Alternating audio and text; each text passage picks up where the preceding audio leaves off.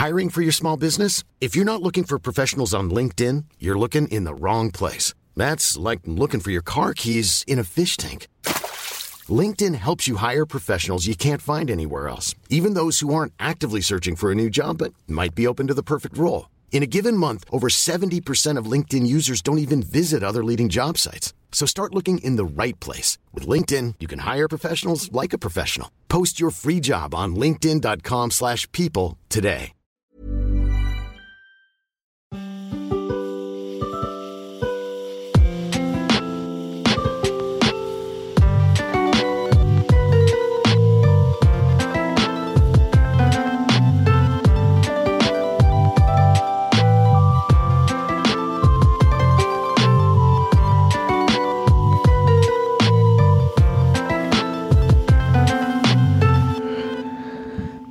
Bienvenue dans Quête latérale, épisode 10, euh, les... le podcast de qualité hein, qui explore les routes de crête du jeu vidéo avec humour et euh, détail. Bien entendu, je suis en compagnie de toute l'équipe enfin réunie.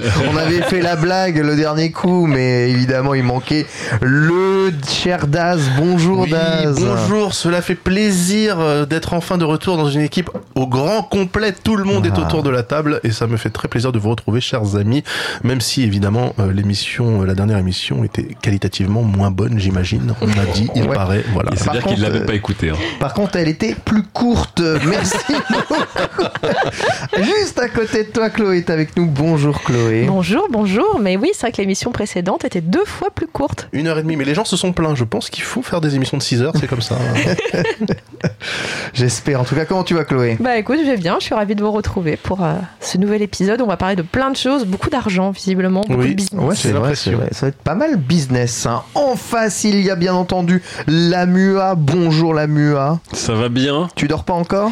Euh, Non, mais j'ai envie de vous faire l'intro la plus euh, la plus haut coiffeur du monde. Il y a plus de saison, euh, ma bonne dame. Oh là J'ai- là. J'ai un rhume de printemps et on est euh, fin février. Qu'est-ce que c'est que ces conneries? Ouais, je- Qu'est-ce que c'est que ces conneries? Il fait beau dehors, du coup les, les arbres en face de chez moi euh, bourgeonnent, les insectes sortent et moi j'ai le nez qui coule. C'est-à-dire que la végétation a recommencé à se branler. Hein. C'est ça le principe du, printemps. hein. et, Voilà. voilà. Et donc je viens de prendre un antihistaminique pour démarrer cette émission. et donc JPP. Mais bon, on va parler, on va parler d'argent, ça va être très cool. On va parler d'argent. En effet, au programme de cette émission, un GAFA, jeu de cartes avec addiction forte. Et enfin, eh bien, fongibilité, euh, probablement du jeu vidéo. Je ne sais même pas euh, ce- excuse-moi, Ken, si mais je peux dire ça Ne comme ça. manquerait-il pas quelqu'un autour de cette table J'ai l'impression? Bah non, on est au complet là. Hein Même pas un fable table? Un fable Je pas de qui tu parles, je pense qu'on est au complet. Ok, on est au complet. Il alors. manquerait peut-être un tigre non fongible, Ah, mais pour c'est ça, alors. c'est ça alors. Évidemment, oui, Fibre Tigre, on le salue. Il a préféré avoir une vie de famille plutôt que d'être avec nous. Quelle Ce folie. que je comprends Quelle folie. parfaitement. Merci à tous de nous écouter. Et on va commencer tout de suite avec la première chronique.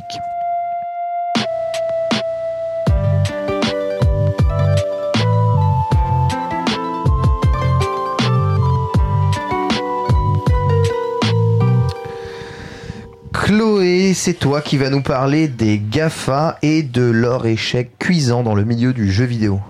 Ah bah c'est clair que les GAFA le jeu vidéo, euh, ça se passe pas comme prévu, hein. clairement pas, hein. clairement pas.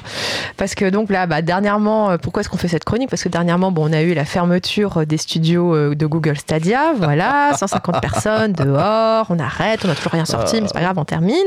Là, il y a quelques jours, on apprend que c'est le patron de Amazon Luna qui est parti chez Unity, voilà. On a pris ça par le détour d'un peu, enfin juste Ah, il un est changement. parti. Je Il est savais pas. parti- Je il est parti chez Unity. chez Amazon, mais pas chez. Ah. En fait, c'était sur sa fiche LinkedIn. Et c'est quelqu'un qui l'a repéré, genre, ah tiens, Ah, il tiens. est parti chez Unity. Ok. Et euh, donc, ouais, ça se passe pas comme prévu. Et en fait, là, pour préparer ce- cette chronique, je me suis replongée dans les articles que j'ai écrits ces deux dernières années sur cette question. Sachant qu'il y en a eu beaucoup. Et je suis retrouvée, je suis euh, tombée sur un article dont le titre est terriblement cruel avec le, retour, avec le recul. C'était une interview de Phil Harrison euh, que j'avais fait en mai 2019. J'ai- Je m'étais déplacée à Londres pour ça. Et j'avais pris une de ses citations pour faire le titre. Et la Ah. citation était Google s'engage dans le jeu vidéo sur le long terme. Aïe, Aïe, aïe, aïe, ça vieillit mal. Hein. Encore une fois, tout est une question de qu'est-ce que le long terme. Qu'est-ce que Oui. le long terme Est-ce que Non, c'est quelques mois Qu'est-ce que le jeu vidéo C'est ça? Et je me demande si à l'époque, je j'avais pas fait exprès de mettre ce, ce titre précisément en me disant ça servira le jour où? En fait, ils vont mettre ça à la poubelle. C'est Euh, que- foreshadowing, ça, Chloé. Bravo, bravo. Mais donc oui, alors Stadia, Stadia, souvenons-nous, euh, Stadia dévoilé en grande pompe euh, en mars 2019 à la GDC, à une grande conférence retransmise sur Internet en mode on va tout casser, on va tout péter, euh, grâce au cloud gaming. Et avec plein de fonctionnalités super innovantes. Euh, Et c'est vrai qu'il était, qu'il était en présentation, euh, qui était, par exemple, vous pouvez rejoindre euh, en un clic la partie d'un pote.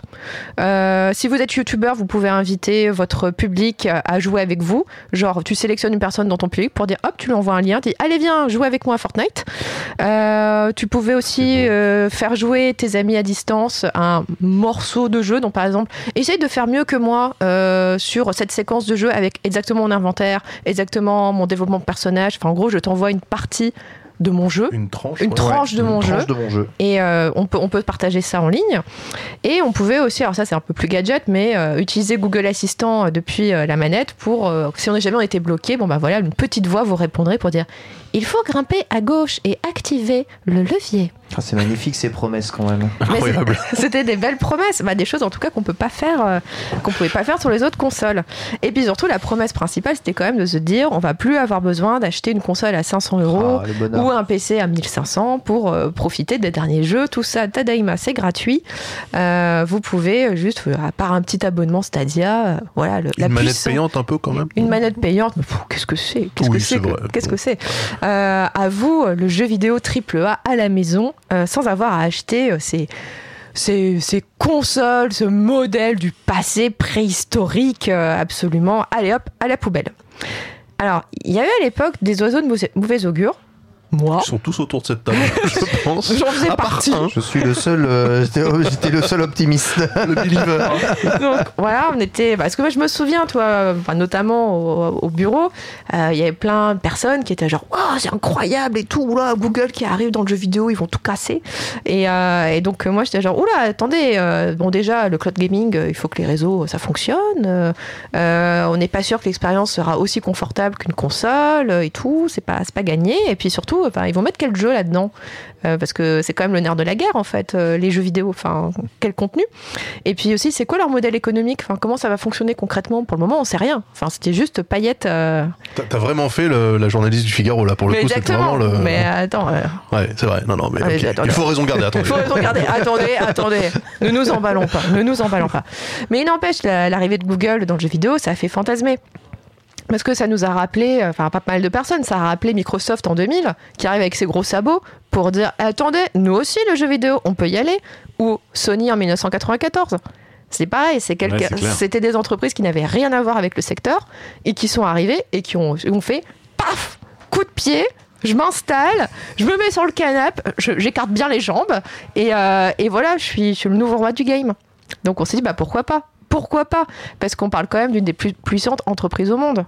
Euh, une entreprise de tech, euh, une entreprise dont le service repose sur le cloud. Ils ont un cloud quand même bien installé.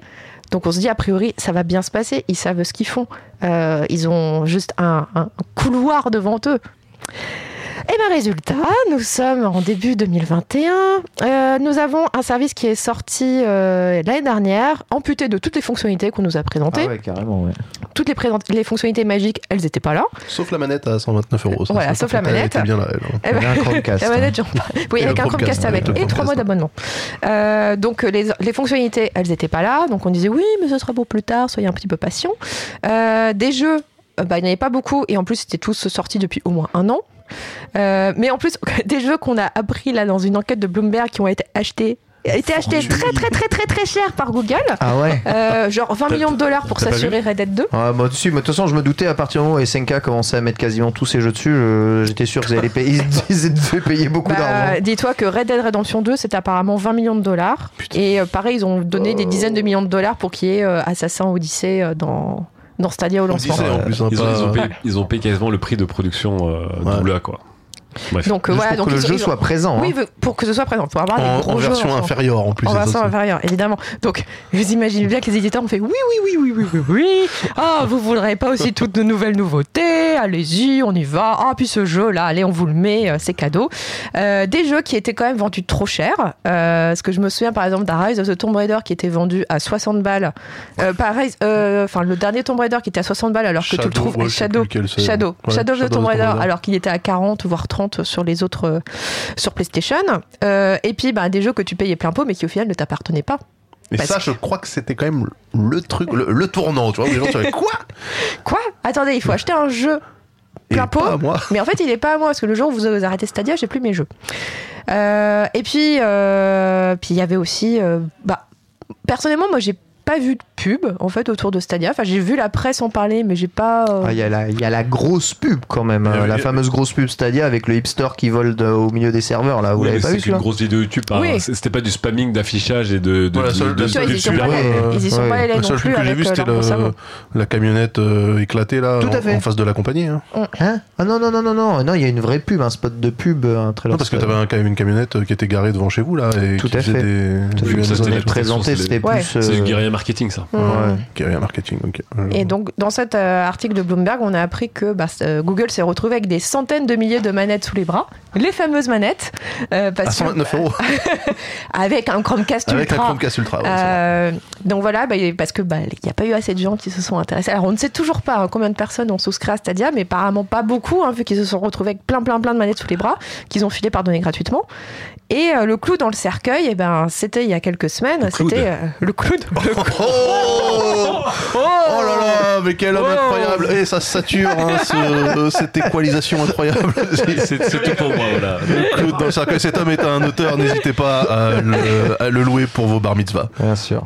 Et donc le clou de- dans le, dans le cercueil, bah, c'est la fermeture des studios de Stadia, de, studio, de Stadia Games and Entertainment, euh, qui a été annoncé, euh, c'était il y a quelques semaines, à des gens qui n'étaient pas au courant et à qui on avait dit quelques Salut. jours auparavant, leur patron avait dit c'est super tout ce que vous faites, euh, on vous donnera les objectifs dans les prochaines dans quelques jours avec les budgets, vous inquiétez pas, Objectif, rentrez chez vous vous êtes trop fort, on vous adore, putain.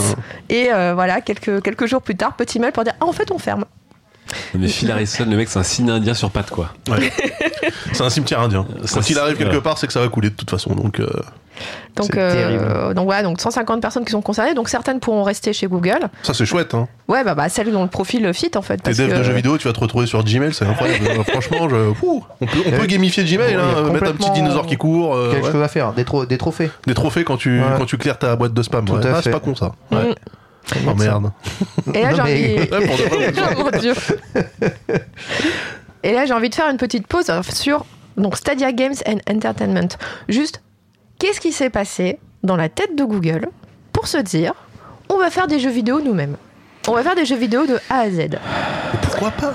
Mais Google En ne vrai, produit ouais. pas de contenu. Exactement. Google ne produit plateforme. pas de contenu. Donc, bâtir un studio from scratch, ça n'a aucun sens. le- Aucun sens. métier, ouais. Google, c'est une entreprise de tech, c'est une entreprise d'ingénierie, c'est une entreprise publicitaire également, mais ça, ils, ça- ils font pas de contenu. Le plus simple, ça aurait été de racheter des studios existants, Technique Microsoft. hein, technique ça. Microsoft, ou à minima, genre tu veux pas prendre trop de risques non plus, tu signes des exclusivités temporaires avec des studios qui sont, tr- qui sont ravis d'avoir un petit chèque. euh, T'as pas forcément besoin d'avoir non plus les plus gros, mais te dire voilà j'ai des exclus temporaires, ça m'a pas coûté trop cher, mais surtout tu rachètes des studios, putain tu fais pas, tu te dis pas je vais faire un studio tout seul. Oui, mais ils avaient, ils avaient quand même euh, Jade Raymond, Mais oui mais ça ne suffit pas. Phil Harrison. Il manquait plus que Peter Molineux et t'avais la Trinité, tu vois. Et pour une raison que je comprends pas, Amazon a fait exactement la même chose. Eh ouais. Et là, on pourrait dire non, mais Chloé, attendez, euh, Amazon fait du contenu, regarde Prime Video. Oui, mais non. Mais non. Euh, Prime Video, ils achètent du contenu, ils financent, ils financent des films, ils financent des séries, ils sont coproducteurs, mais ils se sont pas dit bon, écoutez. On- va faire un studio, on va, on oui, va, on va embaucher des gens, on va Mmh. embaucher des scénaristes, on va embaucher des réalisateurs, on va faire ça tout même, on va, on va faire in-house quoi. Ils font des pubs Amazon, hein. un peu cringe, Le mec Ah qui oui. fonctionne hein, euh, sur les chaînes euh, logistiques là avec des gens en gilet qui disent oui j'adore, je suis euh, technical ops lead. euh. Ah, mais c'est c'est Amazon qui fait sa pub ou c'est une boîte de pub qui C'est fait une la boîte pub de pour pub qui fait Amazon pour Ah, je sais Amazon. j'ai l'impression, ça, j'ai j'ai envie de croire que le contenu, c'est Ouais. vraiment Et une idée ça, tu- d'Amazon, tu vois. Tu passes par des boîtes externes. tu t'improvises pas, comme tu t'improvises pas réalisateur de film, tu t'improvises pas, euh, voilà, créateur de jeu. Et, euh, et pourtant, Amazon, bah, il s'est dit, mais si, je peux le faire dans le jeu vidéo, tout à fait. Je peux aussi bâtir mon propre studio et puis euh, youp la boum, on va y arriver et on va, on va niquer tout le monde. C'était un peu leur, objectif. hein. C'était de genre, on arrive, pouf, on écarte les jambes et hop, c'est parti. Bien sur le canapé, on prend bien la place. Euh, et euh, alors pareil, alors je, vous, je vous conseille ce papier de Bloomberg euh, sur, euh, sur cette histoire, donc qui explique un peu pourquoi est-ce que ça s'est planté. Incroyable. Absolument incroyable. Donc notamment erreur numéro un, mettre quelqu'un qui ne connaît rien aux jeux vidéo à la tête d'un studio de jeux vidéo. Erreur numéro 1, le numéro 1 déjà de la boîte. C'est absolument incroyable le niveau de pif. Alors, à la première frame, au sommet, il piffe le truc. Donc, donc Mike Frazzini, qui est un, un Amazon boy, voilà, c'est un mec qui avait tout sa carrière chez Amazon, qui apparemment le, le- voilà, la faisait plutôt bien, et on s'est dit bah ouais, on va le mettre à la tête de ça pour imposer la culture Amazon. Est-ce que c'était pas volontaire pour le terminer le mec aussi, tu vois? Est-ce que c'est pas Ça- un placard? ça- Ah, il est toujours là, il est toujours là. Oui, déjà, Ah, il est toujours là. Ah, il est toujours là. Il est pas parti. Et ça, ça ferait cher le placard quand même. hein. Oui, c'est ça fait genre le placard. Ouais. Euh, deuxième erreur, c'est de se dire, euh, bah, on va imposer nos propres outils. Donc euh, le moteur Lumberyard, voilà, qui Qui est le CryEngine racheté par Amazon, déjà Exactement. utilisé par des monuments du jeu vidéo comme par exemple Star Citizen. Voilà, voilà, c'est Star voilà, Citizen voilà, et c'est ouais. tout, je crois. Non mais je veux dire c'est un moteur qui C'était un moteur c'est un ont racheté. CryEngine donc Alors c'est là, bien. ils l'ont pas fait eux-mêmes, mais apparemment, lorsque C'est un moteur qui était en train de perdre la guerre déjà quand ouais, ils l'ont racheté. qui perdait la guerre. Ah. Et t'en- t'embauches des gens qui ont plutôt l'habitude de bosser sur Unity, etc. Et donc ils étaient là genre ah non mais pas sur ce truc, ça perd- on perd trop de temps. Crytek euh. était déjà quasiment en faillite. euh, Mm. Bref. Donc euh, ça marchait pas bien. Donc ils ont réussi. Maintenant ils peuvent bosser sur ce qu'ils veulent hein, depuis deux ans apparemment. Euh, et puis aussi, bah, ils ont voulu copier la concurrence. Euh, plutôt de se dire on va faire des choses originales, on va apporter notre patte. On s'est dit les, les mecs à la tête euh, du truc ils se sont dit ah Fortnite ça, ça marche bien. Bah, on va faire un Fortnite. Ah Overwatch ça, ça marche super. On va faire Overwatch. Et c'était que des trucs comme ça. Et c'est des des, bidons, produits des jeux, génériques. des produits génériques. Donc ils Ah, c'est Amazon basique. Mais hein, c'est Amazon Ah, exactement. c'est pratique pour des câblages HDMI, mais pour des jeux, c'est pas Ou la des, même. ou des Moleskine, tu vois. Ah, ils font des carnets avec un élastique. Ah, bah, Ah, on va bah, faire pareil. on va hein, faire pareil. Bah, c'est un peu ça. Genre, on va Donc faire là, c'est bien, tu vois. Tu re- Moi, j'aime bien quand tu sens l'ADN de la boîte qui transpire absolument dans toutes les décisions, même les plus merdiques. Je trouve ça bien. Bravo, Amazon. Donc il y a plein de, plein de ces jeux qui ne sont jamais sortis. Faut être positif. Mais il y en a un qui est sorti. Oui, comment il s'appelle d'ailleurs Crucible. Ah, Ah, Crucible, oui. Il bien est sorti et après ils l'ont re-rentré. Re-rentré. Ils l'ont dessorti. Ils l'ont dessorti. Ils ont fait. euh, ah, en fait, non, le jeu il est pas très bien, donc on va travailler dessus. Et puis au bout de deux mois, c'est. Ouais, en fait, non, on le- on l'arrête. Terminé. Benjamin Button des jeux vidéo. Hein. Le- Benjamin Button des jeux vidéo parce qu'il est sorti, il est reparti en bêta, il est reparti en truc fermé et après ils l'ont annulé. C'est c'est extraordinaire ce jeu a une vie extraordinaire. Mais c'est quand même l'humiliation totale. Enfin, te dire, ça y est, enfin, Amazon sort un très gros jeu. Accrochons-nous. Et là, te- ah, en fait, non, on va On, se- le. on se rappelle on va le- du principe fondateur de Crucible C'était quoi le. C'est un jeu shooter. Oui, c'est un. Overwatch bis. Ok, d'accord. C'est- Avec un chat.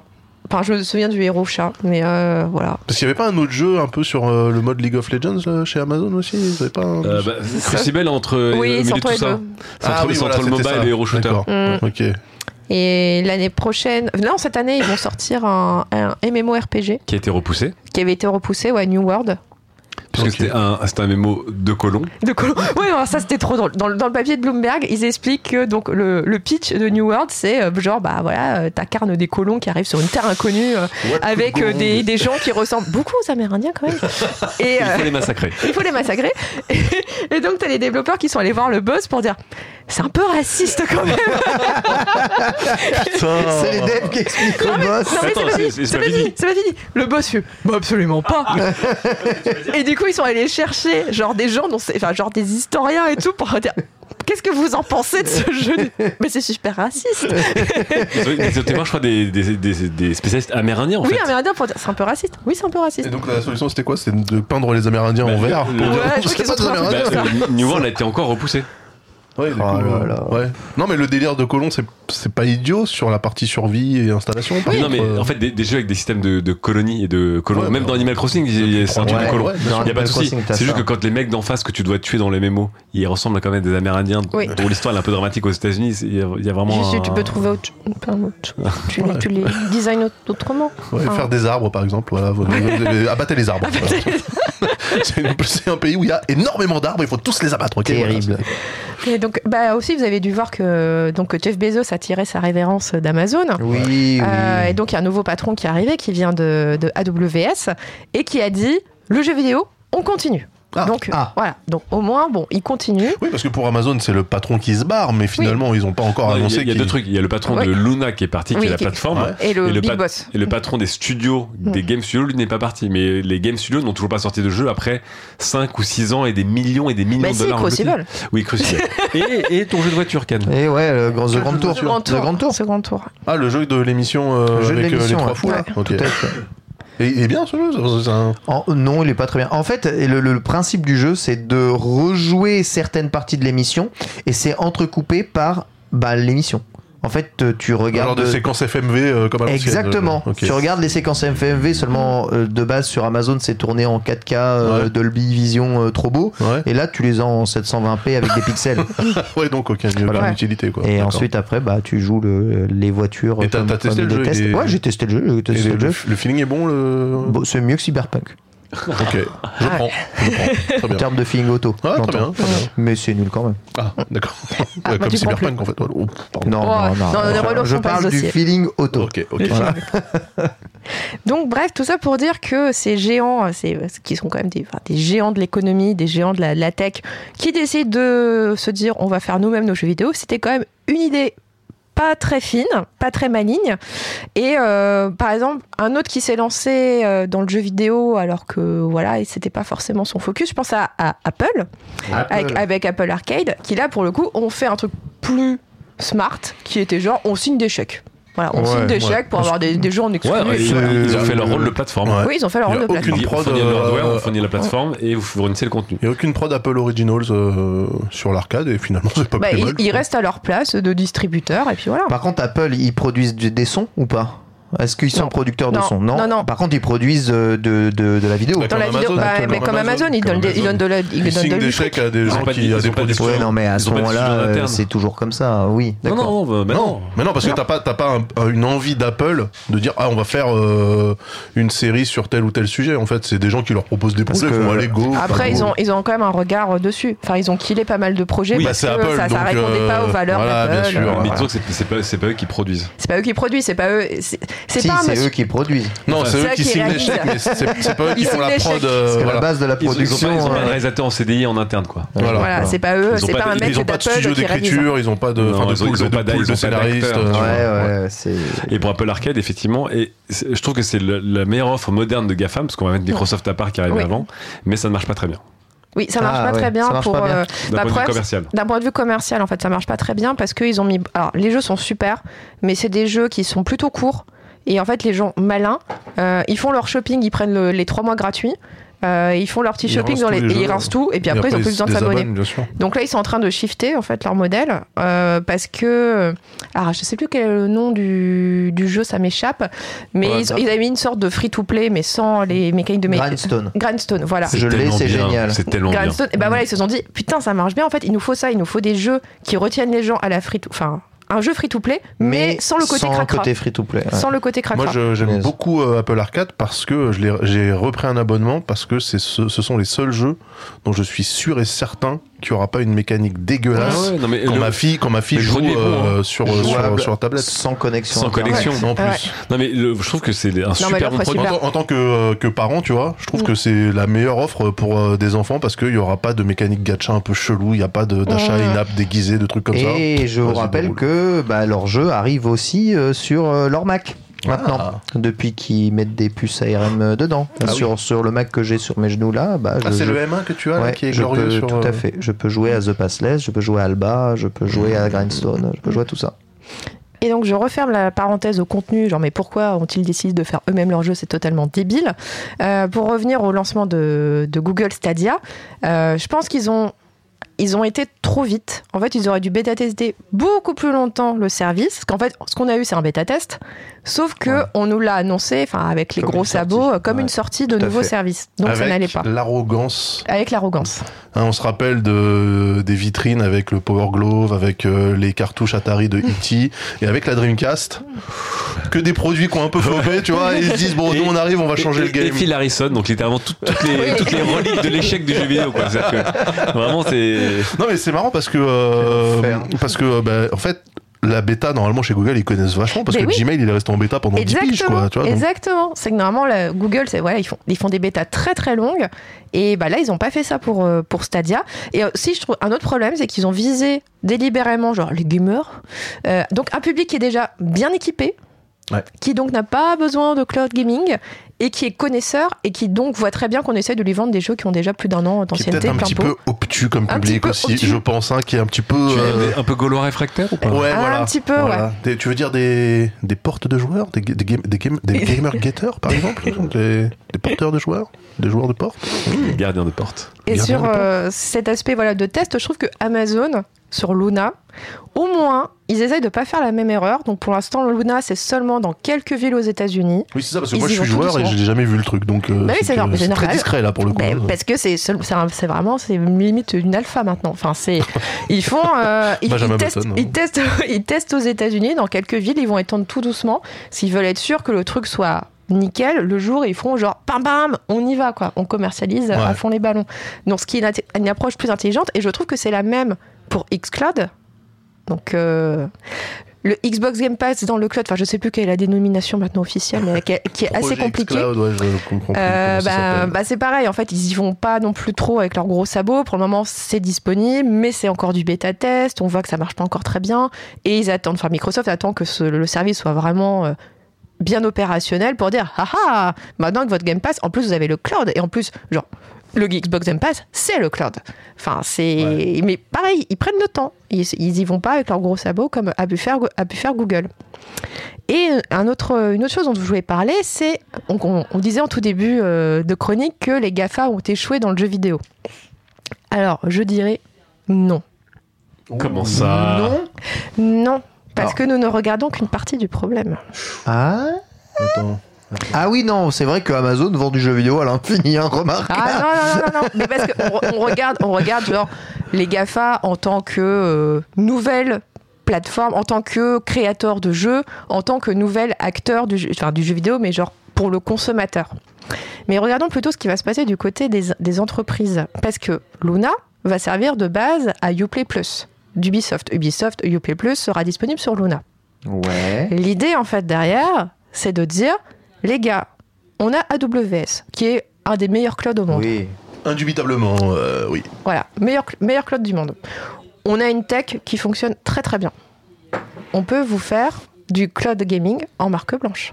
100%. Oh oui, mais sauf que ça c'est un peu ce que GeForce, euh, enfin Nvidia essaye de faire avec GeForce Now, c'est-à-dire euh, Non, c'est c'est différent sur GeForce Now. Bah, initialement, c'était quand même le but pour eux, c'était de s'adosser à des opérateurs de téléphonie et dire Oui, là, utiliser le- notre le service c'est en que marque Ce que je que ce serait la full marque blanche. La full marque blanche. Et c'est ce que va faire Stadia. Et Stadia, ils ont une technologie qui marche. Ouais, et, mais en euh, fait, c'est ça. C'est-à-dire C'est ce que que va faire. Oui, mais si GeForce le- Now avait fonctionné Oui, tel qu'il était oui, prévu mais- au départ, tu jouerais à SFR Gaming. En fait, oui, c'est ça le Le principe. truc, c'est qu'il y a. Voilà. le ils ont pas réussi. Ils Le ont pas ouais, ouais. Mais c'est parce que c'est parce que Nvidia n'a pas réussi et parce que les, les partenariats avec euh, avec les opérateurs sont tombés à la flotte. Mais Oui, mais là- normalement, là, tu là, jouerais à Orange Gaming. Là, ou- t'enlèves euh, t'enlèves la question de l'opérateur. Ouais, mais il faut Tu- dire- Tu, directement tu- l'éditeur, tu vas directement avec l'éditeur. Donc là, c'est-à-dire quoi? C'est-à-dire que Eh là, ben, tu par parlais d'Ubisoft, mais Ubisoft, Ubisoft, là, donc, dans quelques mois, quand Luna sera lancé, tu pourras t'abonner à Uplay Plus dans le cloud, mais en fait en utilisant la tech d'Amazon. Ah d'accord. Donc ah oui, donc c'est le le- Ouais. l'éditeur qui C'est AWS en fait. C'est AWS. se- C'est AWS, mais Qui se plug dédié sur la jeux- solution, euh, il, il bypass euh, la question de plateforme, etc. Ouais. C'est d'accord. Mais par contre, alors, et moi, c'est la question que j'ai, c'est cool. Ça veut dire quoi? Ça veut dire que moi, je suis euh, client Uplay. Mm. Les jeux que j'achète sur Uplay pour jouer sur mon PC sont disponibles. Du coup, quand je joue sur Uplay en cloud directement. Oui. Ok. Et c'est la même chose pour les consoles, c'est-à-dire qu'en fait, Bah, on t'as le jeu sur euh, console physiquement dans ton Mm. salon, mais tu joues sur techniquement une autre plateforme. Ça, on verra dans, dans le détail, mais je pense Oui. qu'on on arrivera à ça. Ça va Et, être un Sta- peu- et Stadia veut, faire la même chose, en fait. Quand on lit entre les lignes ce qu'a raconté Phil Harrison lors- dans son communiqué pour dire que les studios termin- euh, étaient terminés, euh, c'est que, bah, en fait, ils veulent travailler beaucoup plus avec les partenaires et les aider avec leur technologie. Donc, en gros, ils veulent faire de la marque blanche. Ouais, voilà. Pour dire, bah, non, parce que Stadia, ça fonctionne, en fait. Et là. Microsoft est aussi dans le cas, Microsoft va bien, fournir de- du cloud pour euh, PlayStation. Pour PlayStation, ouais. Et, Et, pour euh, Nintendo, il devait faire, non C'est une discussion et des rumeurs. D'accord. Ah bah, Donc ils jouent leur rôle de GAFA en fait. Ils Euh, jouent leur rôle. Tout à fait. Ils sont- Nintendo, ils ont tout intérêt à aller chez euh, Nvidia. Du coup. On, on sait que déployer un réseau cloud, c'est un cauchemar. Mm. Donc, Ah bah, Ouais, from quand t'es pas- scratch. Quand t'es pas du milieu, oui, c'est sûr. bien. Donc pour quelqu'un comme Nintendo Sony, c'est un cauchemar. C'est un cauchemar. Donc, autant euh, t'allier avec euh, bah, des Sony, bah, oui, Bah. Sony, Sony a faire. essayé. Hein. Oh le PS9 Ouais. quel enfer quel enfer je, je, je voyais limite le, le Tecos lancer la PS3 quand moi je me connectais oh là là là là là. Et donc pour moi, c'est pour ça que c'est faux de dire que les GAFA ont, échoué dans le jeu vidéo parce qu'ils vont y arriver dans ce sens-là en faisant ce qu'ils savent faire de mieux, c'est-à-dire de la tech. Et donc ils vont être fournisseurs de tech pour euh, les grandes boîtes du, jeu vidéo, donc soit les plateformes, donc soit euh, PlayStation, euh, Switch, Nintendo Switch, etc. Bon, Microsoft, il a sa propre tech, il a son propre réseau Azure, donc ça, il rentre pas dans l'équation. Ou directement les éditeurs. Toi, je pense par exemple à EA. Bon, pour le moment, ils ont l'air assez bien maqués avec Microsoft. Mais peut-être qu'à l'avenir, ils pourront dire Ah, bah en fait, on va plutôt utiliser la solution d'Amazon ou la solution de Google pour commercialiser euh, euh, EA Play euh, dans le cloud. mais ça Chloé là ce que tu dis j'arrive pas à croire qu'il a fallu que les mecs dépensent des centaines de millions de dollars pour se rendre compte que finalement eh si on faisait notre métier en fait les gars Mais oui, parce que c'est ça qui est beau. tout ça pour ça en fait tout ça pour ça. tout donc c'est quoi c'est de l'ubris en fait? Le mec ils se sont dit non mais nous on va révolutionner le jeu vidéo on veut faire des jeux c'est quoi le quel est le besoin quand t'es comme Amazon et tu gères déjà le web mondial en fait finalement et euh, les achats et en fait en gros Bah, t'es partout? C'est une question de verticalité, de. Puis Ouais. surtout, enfin, quand tu regardes les, les GAFA, en fait, ils, vont, ils veulent aller absolument partout. Et bien au-delà de leur euh, domaine de compétences. Enfin, tu vois, genre euh, Facebook, il se dit Allez, on va faire notre putain. monnaie. Facebook Euh, a aussi son service de cloud gaming hein, qui a été oui. annoncé. euh, On sait pas trop ce que ça devient, mais c'est Si, si, c'est- lancé, mais en fait, c'est pour faire des petits jeux mobiles. Oui, Enfin, voilà. voilà, c'est très, euh, c'est- très limité. c'est très, très modeste. En hein. moi, je, je comprends pas. euh, Enfin, si je comprends, mais sans comprendre. Enfin, je veux dire, t'arrives avec une techno qui est révolutionnaire, littéralement. Oui. Pour le coup, ça, c'est indiscutable. Ok? Euh, pourquoi est-ce que les gars, quand ils ciblent le, le jeu qu'ils veulent faire, ils ciblent des trucs qui existent, alors que l'intérêt de cette plateforme Stadia, par exemple, Mm. c'est de viser des trucs qui sont impossibles à faire tenir dans une machine. Bah, c'est ce qu'ils voulaient faire. deux. Ouais. Ouais, C'est ce qu'ils voulaient faire avec euh, Stadia Game and Entertainment. C'était Oui, l'idée, c'est de ça, faire des jeux des qui jeux n'étaient incroyables, euh, en qu'on fait, ne pouvait pas euh, faire ailleurs. Et Amazon, pareil, tu Ouais. vois. euh, Ah non, mais de toute façon, c'était le but. C'est pour ça. Mais c'est ce qui leur a coûté très cher, c'est que tu ne débutes pas. Quand tu ne connais pas un métier de créateur de contenu, Mm. tu ne débutes pas par quelque chose qui va exploser et disrupter l'industrie. C'est ça. Tu vois, c'est Mm. c'est sûr et certain.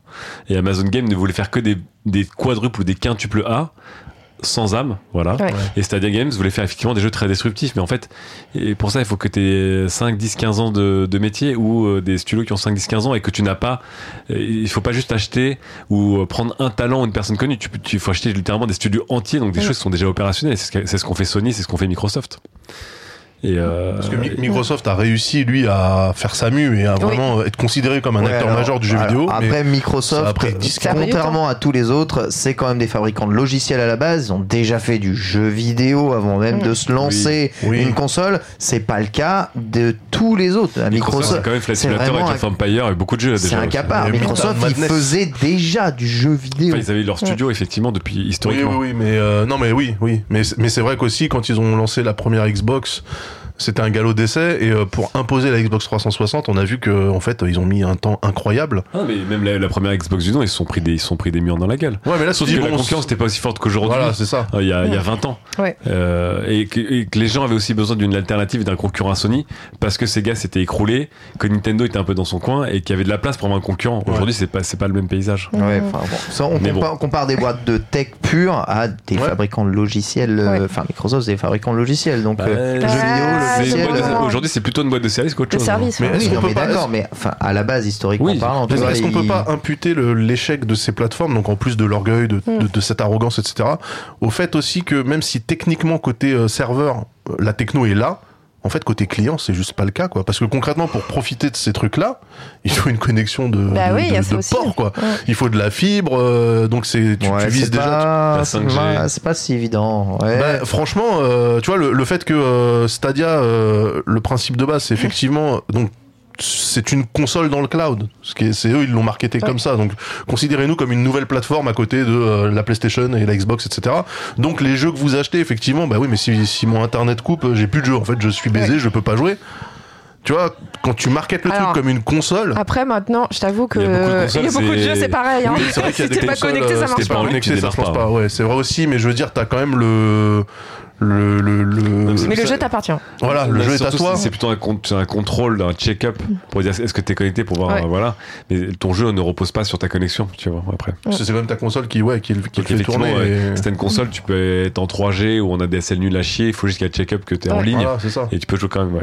Donc euh, moi c'est ça qui me en fait je- j'ai absolument aucun doute sur est-ce que côté euh, infra euh, de côté euh, du côté de ces entreprises là le truc tient et tout bah il y a pas de problème. Bien sûr c'est leur métier ils savent le faire. Ouais. donc oui t'as tous les serveurs que tu veux dans tous les data centers à travers le monde machin etc pas de problème. bien, hein. ah, ça- Ouais. c'est c'est bluffant. Le truc c'est que franchement côté client euh, c'est peut-être un peu présomptueux. Peut-être que dans 10 ans on Ah oui, aura la maturité technologique dans les foyers pour permettre au truc d'être vraiment seamless et de s'intégrer dans Encore une fois, c'est ce qui fait. Enfin, je- est-ce qu'on a- est-ce qu'on est en train de de, de, de de cannibaliser ta chronique ou pas? Alors, j'étais à la toute fin, je voulais juste Ah, rajouter un petit truc. pardon Euh, non, on a tous envie de réagir, mais Oui, je, je- je fais juste ma dernière petite parenthèse sur euh, les GAFA aussi, ils sont très, sont très forts dans le jeu vidéo, mais vous ne le saviez pas. Euh, toujours sur Amazon, saviez-vous que AWS a une filiale qui s'appelle AWS GameTech Hein? Et qui est un des principaux partenaires euh, des éditeurs de jeux. Ah. En fait, euh, AWS, euh, bah, Fortnite repose sur AWS, par exemple. Ah ouais d'accord. Donc, Ouais, ils euh, tu as- leur serveur en fait pour Voilà, le multijoueur. Bon, alors pour serveur, mais aussi pour l'analyse de données. Ah oui. Donc ouais, ils, sont aussi pour l'analyse pour de données ouais. et ils font par exemple, euh, ils proposent des services de type, on va vous aider pour le debugging euh, sur les trucs les plus cons, les trucs les plus simples comme ça, vos humains, vos humains peuvent se concentrer Mmh. sur euh, du playtest un peu plus poussé, Euh, la détection des tricheurs via l'intelligence artificielle, Ah le machine ouais, learning. J'avoue, j'avoue, j'avoue. Et euh, plein de, plein de choses comme ça. En fait, ils, ils développent de plus en plus de services à destination des, des développeurs pour les aider dans leur travail via l'IA, le machine learning, le cloud, etc. Et ils ont énormément de clients, bah, surtout tous les jeux qui fonctionnent euh, en ligne. Euh, voilà, donc je peux vous parlais de, de Fortnite, mais par exemple en France, Dofus fonctionne aussi sur AWS. Ah oui? Ouais. Mais il y a plein de jeux hein, qui tournent, euh, tu vois, Elite, c'est du AWS, hein. Elite Ouais, mais, Dangerous. euh. mais tu vois, et c'est pour ça que c'est de la vraie marque blanche, comme tu disais, Chloé. C'est que ce mot n'apparaît pas, en fait, quand Ouais, tu, tu- mènes pas l'enquête.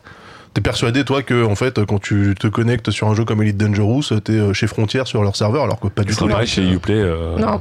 Et en fait, le discours commercial d'Amazon, c'est d'aller voir ben, les, les studios qui ont encore leur propre serveur pour leur dire, les gars, c'est pas votre métier en fait de gérer des serveurs. Ouais, ouais. Euh, laissez ça aux pros. Et en plus, nous, on adapte euh, bah, en fonction, voilà, si vous avez des pics de connexion, on adapte à la seconde pour que vous ayez des capacités et on facture à la consommation. Donc vous aurez une facture ajustable mois par mois, il n'y aura pas de mauvaise surprise.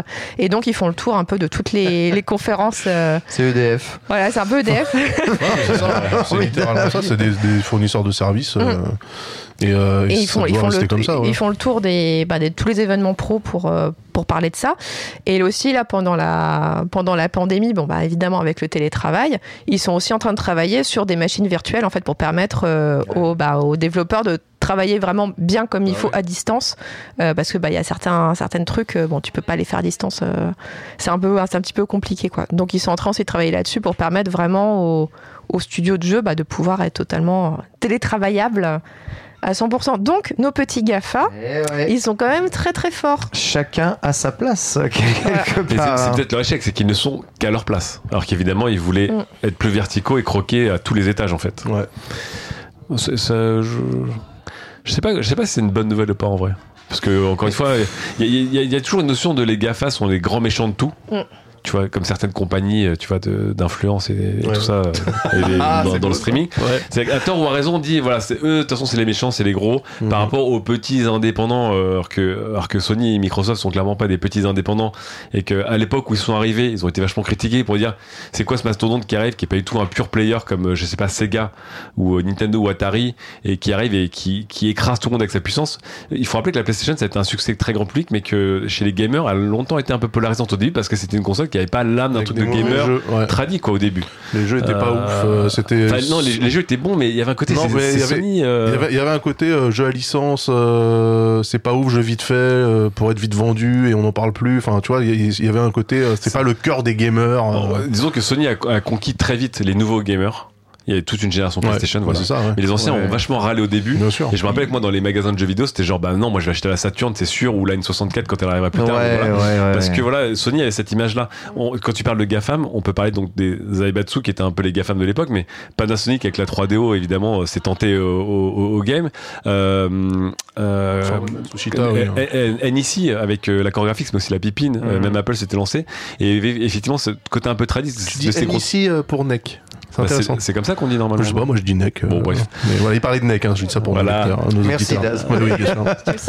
C'est ces grosses entreprises qui se lancent et qui effectivement il y a toujours le côté ils n'ont pas le pédigré d'avoir été des vrais gamers et c'est là où le cas de Microsoft je trouve super intéressant et c'est pour ça que je, je mets un peu mes billes c'est c'est pas que je préfère Microsoft c'est que si quelqu'un devait réussir dans le futur pour moi c'est Microsoft puisque Microsoft a la verticale ils ont une plateforme hyper solide qui est Azure.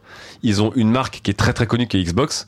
Et ils ont un armée studio qui, bon, n'a pas fait, encore fait ses preuves, mais qui est quand même là. Mm. Et effectivement, comme dit Ken, ils ont un historique lié aux jeux vidéo depuis tout le temps parce que Windows est la plateforme des gamers PC historique. Donc mine de rien, ça les rapproche. Ils ont fait des très très bons jeux depuis très longtemps. Et pour moi, Microsoft, c'est eux qui ont, qui sont le, le, le Gafa qui a, Mhm. qui a réussi parce qu'ils sont arrivés avant, parce qu'ils avaient d'autres briques. Du coup. Le GAFAM, oui, Ouais. Parce qu'ils sont arrivés avant tout le monde, etc. Et qu'ils ils ont les, ils ont les deux visions eux. Et je sais pas si euh, on arrivera un jour à voir quelqu'un comme Ouais. Microsoft. Je me dis, c'est quand même bien aussi d'avoir des gens qui arrivent et qui mettent un coup de pied dans la table, tu vois, comme Sony l'a fait. euh, et effectivement, t'es critiqué parce que on te dit, mais t'es qui?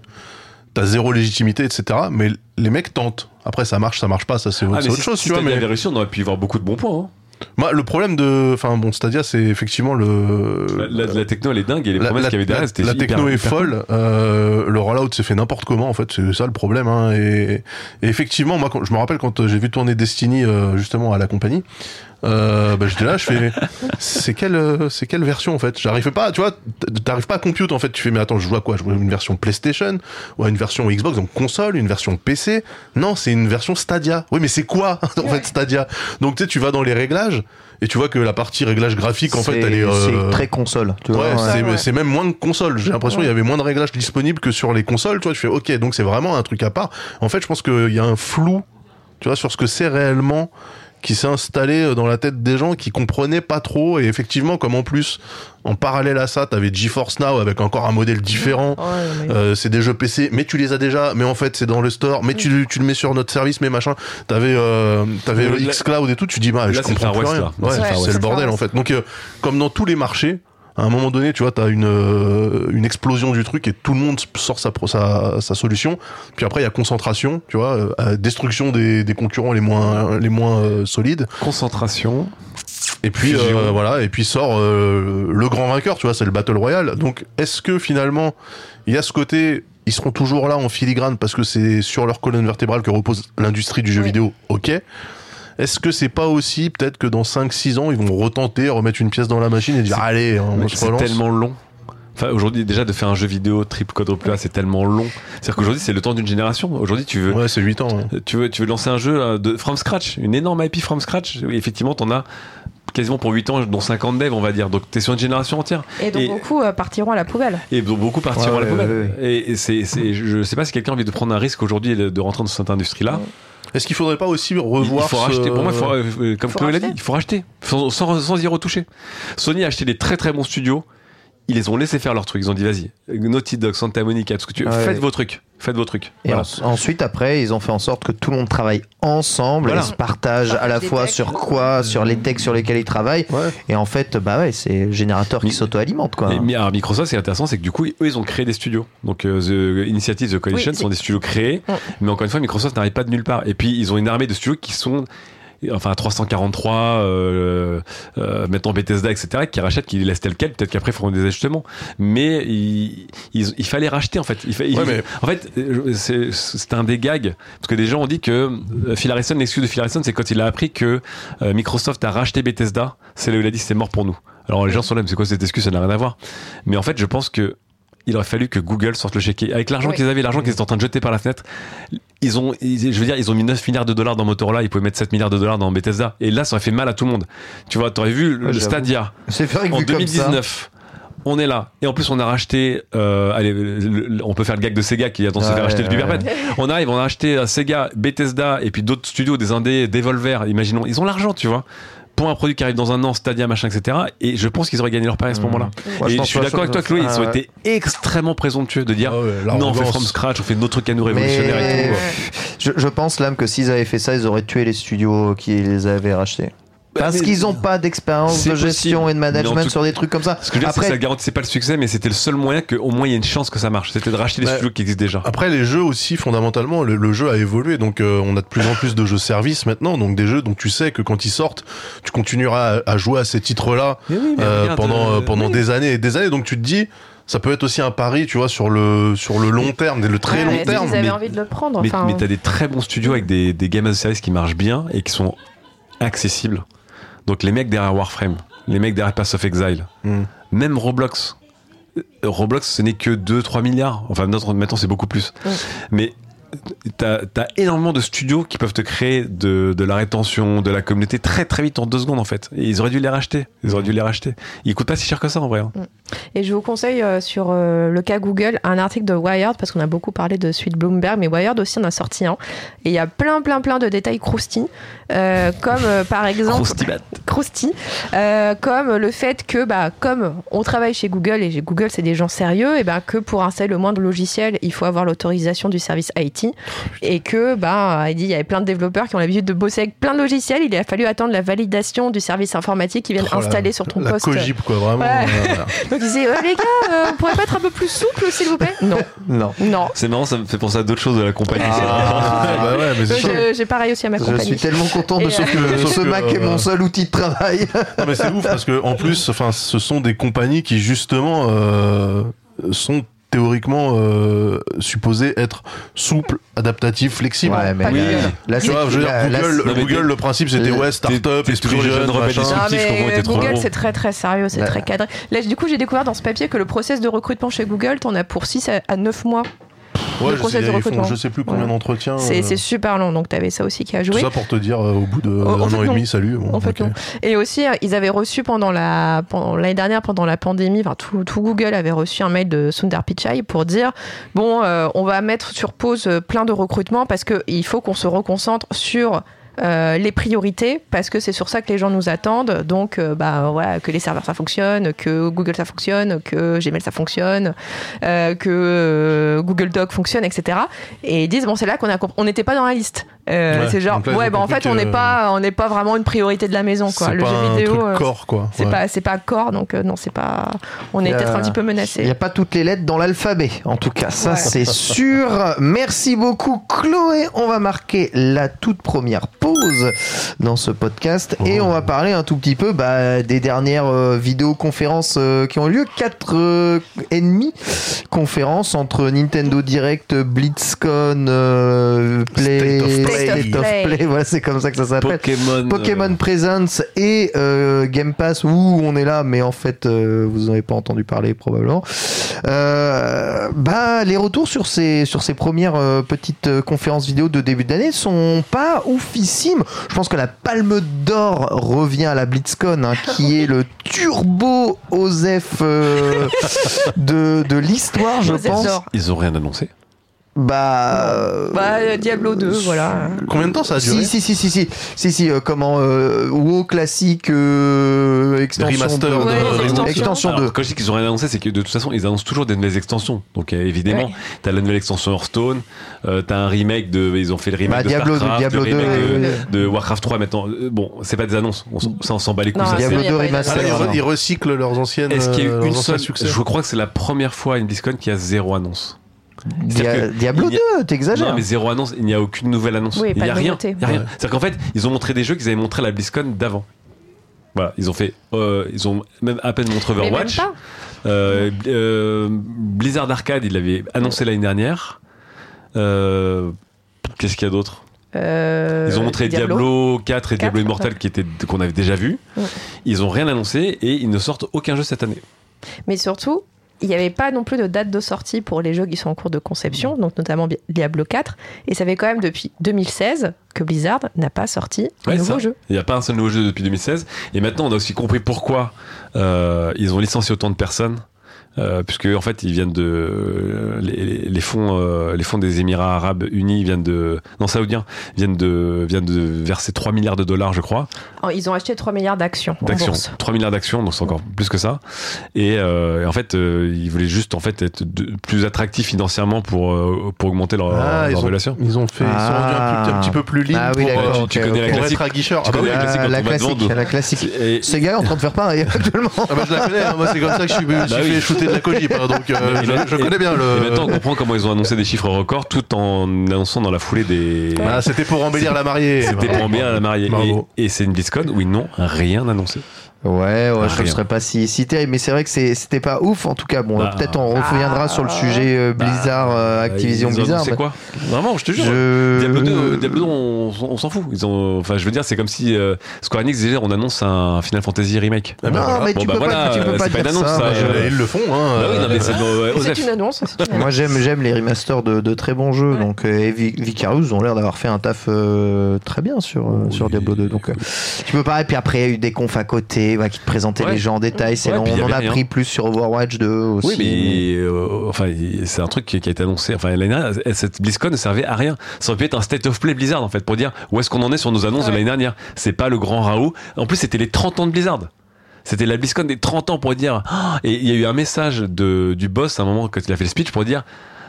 Vous inquiétez pas, on pense au futur euh, euh, grâce à ces 30 ans d'héritage, mais euh, on va se projeter sur des jeux incroyables. J'espère que vous les aimerez autant que nous. Il n'y avait même pas une image de teasing, mais même encore une fois un teasing du hold-up. On sait très bien que c'est l'exercice de n'importe quelle conférence. On l'a eu l'année dernière avec tous les trucs genre regardez, on, on bosse sur des jeux next-gen, donc tous les Electronic Arts, les euh, les Bethesda montraient des, des bouts de teasing de jeux qui étaient des des, des target renders de Juste des CGI, images. mais juste un peu pour dire on montre un peu le futur. Tu vois, la Blizzard pour leurs 30 ans.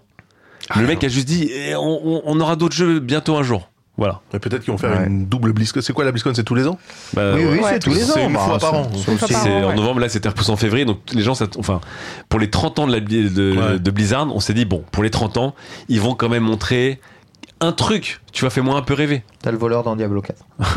voilà. Au niveau des euh, constructeurs, qui est selon vous le plus celui qui a le, le plus raté, on va dire, entre le Nintendo Direct et le, le State of Play State of Play. State of Play. Oh, Moi j'ai regardé aucun des trucs donc. euh, T'as pour- t'as pas, t'as Ah, pas vu T'as pas les maté deux, les deux étaient. Bah tu sais, tu parles Ouais. de console. Ah. euh, En fait, j'aurais dit, State of Play c'était vraiment nul. Oui, c'était nul. Mais Nintendo, ça faisait un an et demi qu'on attendait qu'ils Oui, prennent la c'est parole. vrai, c'est vrai. Alors que, bon, Sony, ils ont beaucoup pris la parole. Et ils ont sorti une console à machin. Nintendo, ça faisait depuis bah, fin 2019, je crois. En vrai, ils ont pris beaucoup de fois Oui, la parole, mais- mais, Oui, pour des des jeux mini. ciblés. Ce que je veux dire, Voilà, c'est que comme on n'a pas eu le fameux Nintendo Direct de l'E3, des, gros, des grosses Mhm. annonces, on n'a pas eu le gros jeu Nintendo de fin d'année aussi. On s'est dit, bon, là, ils vont être un peu vénères. Non. Bon, bah. Mario Golf, les gars. Moi j'ai juste, Mario tu vois, Golf. Ah, sans il est- m'intéresser au truc, Mais il est, j'ai vu émerger Mario Golf et j'ai dit cool. Non, mais mais si il tu- est moche, le Mario Golf. Ouais, non, si tu dis que Mario Golf, c'est la meilleure annonce de ton Nintendo Direct. Ouais, c'est quand même c'est qu'on grave. attend depuis Oh, 550 Bah, jours. pour tous les golfeurs, excusez-moi, mais c'est une excellente Bon, bon, annonce. Pour tous les fans, c'est c'est- pour tous les fans, c'est Splatoon 3. Enfin, franchement, Non, ça, Splatoon sort- trois, ça Splatoon- sort, mais ça tu sort de pas nulle ta part. con sur C'est là. Splatoon. Mais oui, Non, mais Splatoon Splatoon, 3, c'est Ah, c'est un des, c'est un des c'est jeux, side c'est un des project jeux les, pour plus, moi, les tu vois. plus populaires. Surtout, Et c'est- c'est un jeu qui n'a pas été montré. Je pense que c'est ça. Ils voulaient montrer des jeux qui n'ont pas été Mais c'est montrés. quoi l'intérêt de Splatoon 3 en plus, tu vois? Splatoon 2 est sorti il y a à peine 2-3 Ça, on, ans. on sait pas. Le jeu, ils l'ont pas vraiment Il montré. y a deux donc, ans, euh, euh, Splatoon 2. hein. Splatoon 2, Ouais. il est arrivé en fin de l'année de la Switch. 2018. Ouais, c'est ça. Ah ouais, donc 2018. Mais le, plus ans. beau moment de cette conférence a quand même été Eiji Aonuma. Oh là là là là. Ah. le Qui arrive, tout le monde se dit Salut. the Wild. Salut. Salut, vous pensez que je vais parler de Zelda Breath of the Wild 2 Eh bien non À la place, à la place, vous aurez un remake du pire Zelda. Ouais, c'est- quoi le. C'est Princess euh, Skyward. Sword, le dernier. Euh, franchement, le mec en plus, il a vraiment joué dessus quoi. Ah ouais, mais il savait. Vous pensez que je vais, penser, je vais de Breath of the Wild 2 Euh, Non. Non. Désolé. Oh, je voyais dans le chat de tout le monde qui perdait ses cheveux, qui était genre l'enfoiré. Moi, je- l'enfoiré. Mais c'est pas plus mal parce que euh, Je trouve- ouais, c'est peut-être trouve- un peu trop tôt pour Ouais, avoir un c'est ça. deuxième Je trouve, of the Wild. je trouve que c'est bien joué, tu vois. Au moins, comme ça, ils le calent leur, euh, leur remaster parce qu'ils sont obligés de le faire de toute façon, ce, Ah, ce- ce ouais. remaster. Ouais, mais bon, toi, quand tout le monde attend ça, et puis on dit, eh, tiens, à la place, prends donc ces, ces petits apéricubes. Ouais. Voilà. Non, Ouais, je sais pas, franchement, j'attends-. Ah oui, moi j'ai pas trouvé ça oufissime, mais Ah, tu vois, il y a. euh, critique de N-Sex, hein, ça c'est Ah non. Ah, mais- ça c'est beau, ça c'est beau. Mais en, en vérité, tous les jeux qui m'intéressent énormément ont soit déjà été montrés, donc je sais qu'ils arrivent, que ce soit les Breath of the Wild 2, les Metroid Prime, etc. Ils arrivent, de toute façon, ils ont déjà, ils en ont déjà parlé euh, tellement de ça.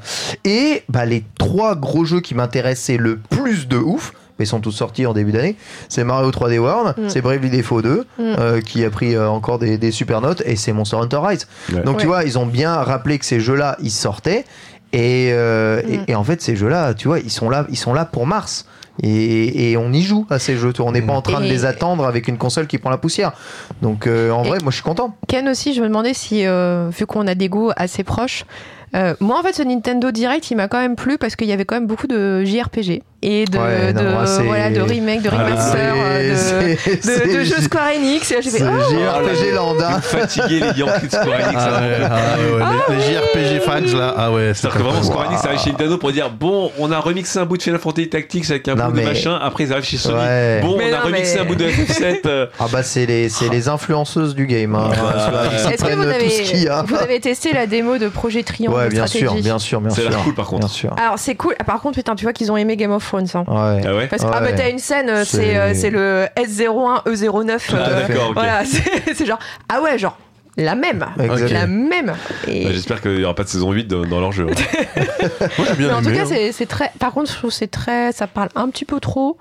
Euh, Bah, projet alors, Triangle. c'est et- c'est tactique RPG. hein. Si tu refais FF tactique, euh, c'est Ouais. bavard. hein. Bah là, ça parle C'est trop. bavard, Puis, hein. puis les, les, les combats sont longs, sont longs, sont longs, sont longs. La première map, parce qu'il y avait mon mec qui était à côté qui faisait autre chose, et puis à un moment donné, il lève la tête, il dit C'est c'est ton, c'est ta deuxième, c'est ton deuxième combat là Je dis Non, non, je suis toujours sur le Non, premier. toujours premier, ouais. Il dit Ah ouais, ah ouais Il a trois, le premier combat, il a trois, trois, deux, deux, trois phases. Donc, euh, Ouais.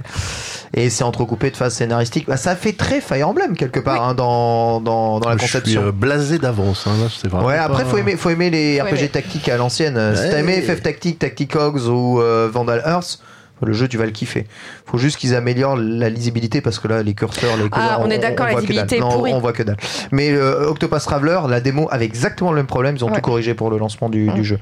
C'est, je sais pas pourquoi. Donc Ça sort quand ça? Sort en 2022. 2022. Oh. Donc, toi, ils ont sorti une démo pour euh, bah, Ouais. voilà, une Ouais. sorte de bêta. pour Exactement dire, comme Octopus Traveler. Comme Octopus. pour Une dire, démo euh, euh, un an, un an 2. avant, comme Bravely Default 2. Mm. Donnez nouveau retour, on corrige tout et on ressort. Et Bravely Default, Et, et. Octopus Traveler, par exemple, euh, vous croyez que c'est un bon, enfin, vous considérez ça comme un bon jeu ou je sais pas c'était un carton en tout C'est cas c'est un jeu Ouais. extrêmement. Ouais. Moi, j'ai adoré. Il y en a Vraiment. qui détestent en fait, c'est Il y ça a des gens euh, qui détestent. Ok. Bon. Mais euh, c'est voilà, c'est ça dépend, euh, ça dépend ta, ta sensibilité.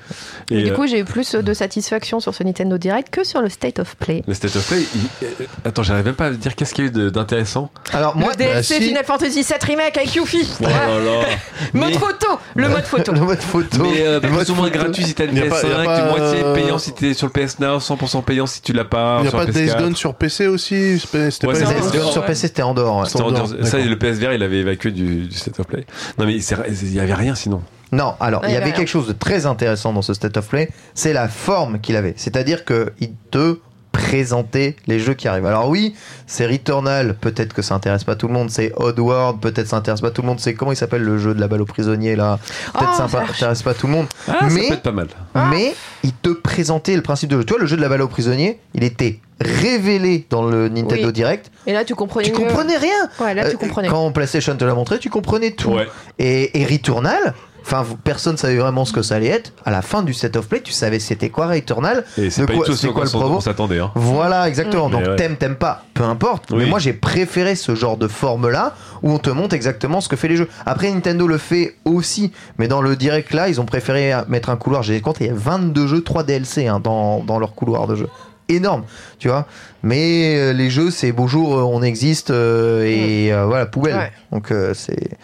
Puis oui, les jeux Switch, euh, pff, euh, ça pique les yeux au bout d'un moment. Mais quoi. j'étais contente de voir aussi Kena parce que le, le, le trailer était très très beau. Ouais, bah après, moi, Ouais, le- C'est le truc dans les arbres là, dans la forêt. Ouais. C'est Ouais. l'action RPG euh, très mignon. Ouais. par des gens dans l'animation, du coup ça se voit. Ouais, Enfin, ouais, ça, ça sent le Disney. euh, mais, mais du coup, moi, le jeu il m'a déhypé de ouf parce que les phases de gameplay qu'on a vues, c'était quasiment celles qu'ils avaient montrées avant. Mm.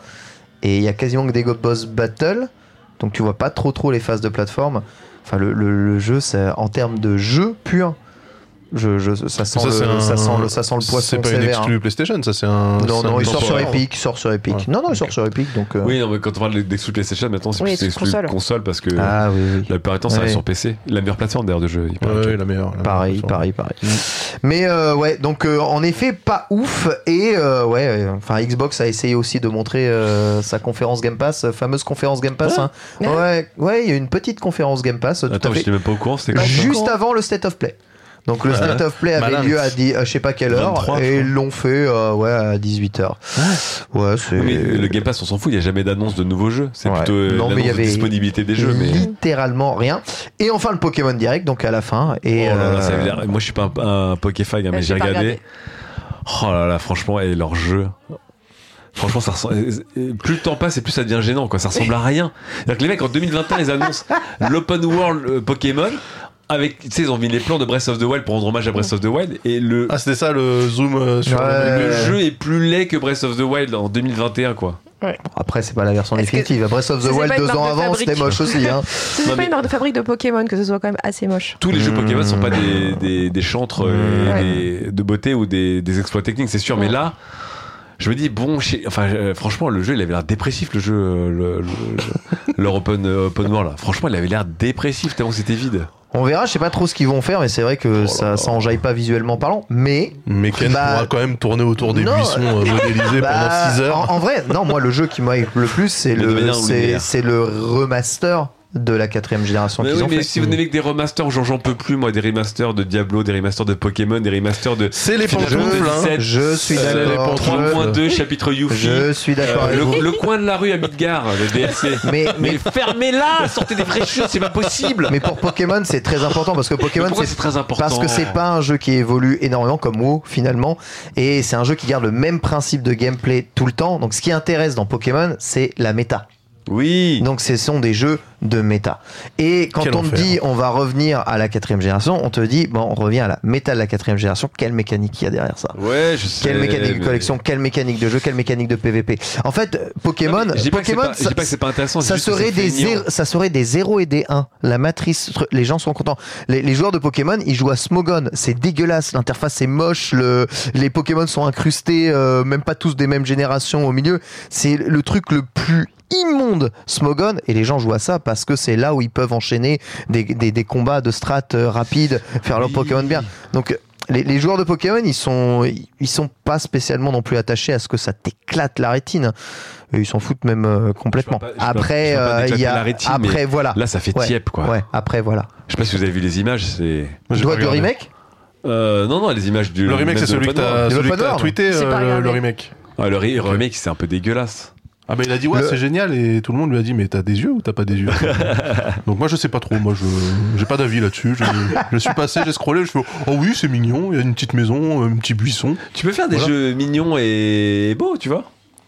Oui. Ouais, je veux dire, euh, c'est qu'à faire Cana. Tu vois, Cana, c'est mignon et c'est très beau. Euh, Si, si, euh, si Pokémon avait euh, non mais le là, niveau de on- technicité d'un Cana, euh, ce serait kiffant. on est sur Switch hein. donc de toute Je façon on est limité par le hardware hein. Mais regarde, Monster Hunter Rise, je sens que Capcom a poussé Ouais. un peu les murs. Ouais. Ça fait plaisir. Ouais. Parce que tu dis, bon, Capcom, ils savent qu'ils vont en vendre des tombeaux de leur Monster Hunter. Je pense que s'il fait moins de 20 ou 25 millions, je suis déçu, tu vois. mais Et donc, mais au moins, ils poussent les murs. S'ils avaient sorti un Monster Hunter 3DS, tu sais, comme le premier qui est arrivé sur Switch, en mode un peu feignant, j'aurais dit fuck. ouais je suis d'accord tu vois, c'est une vraie prouesse technique ce Monster Hunter en plus Ouais, il est il est tellement prouesse technique qu'il sort sur PC Mais et en mode euh, sur PC ça ira donc on verra on verra écoutez euh, Donc à un moment, tu, Je- tu peux te permettre de dire. Avec ton fameux débat avec Panta, d'être un peu ambitieux et je leur demande pas de faire Cyberpunk ou je leur demande pas de faire. euh, Surtout pas Cyberpunk. Non, mais- Malheureux. Enfin, le- l'idée de l'open world de Pokémon dans un environnement tenant vivant, c'est quand même leur notion de l'ambition. Après, c'est pas parce que c'est chum que le jeu va pas être intéressant. On sait ah pas oui, c'est non, quoi non, le ah jeu, non, tu j'ai vois. pas, j'ai pas dit que le jeu était mauvais pour on, on Bon, moi, pas joué. tu, moi, tu me dis open world Pokémon accroupi dans des fougères. Moi, déjà, je m'en- je m'en- je m'emmerde avant même d'avoir commencé le jeu, tu vois. Donc, C'est tourné autour des buissons. déjà, ce Le- jeu, ce jeu me fait chier, tu vois. Moi, dès, dès que t'es accroupi dans un jeu, ça m'emmerde. Mais c'est c'est tout. Le Dis seul le, mec, qui joue à Street Fighter. Ouais, c'est ça. Le seul accomplissement que je, ça, là, que retiens, c'est moyen, bas c'est moyen, c'est bas moyen pied dans street, quoi. C'est c'est tout. Mais sinon, me parlez pas. C'est pour faire un low kick, c'est pour faire une balayette. Mais c'est pas pour surprendre ton ennemi dans les buissons. Ou oh, il me voit pas, je suis dans les buissons. Mais sais, souvent, je pense à Street. Fighter et j'imagine, imagine, tu regardes un vrai combat entre des gars et le mec s'accroupit et se regarde dans le blanc des yeux.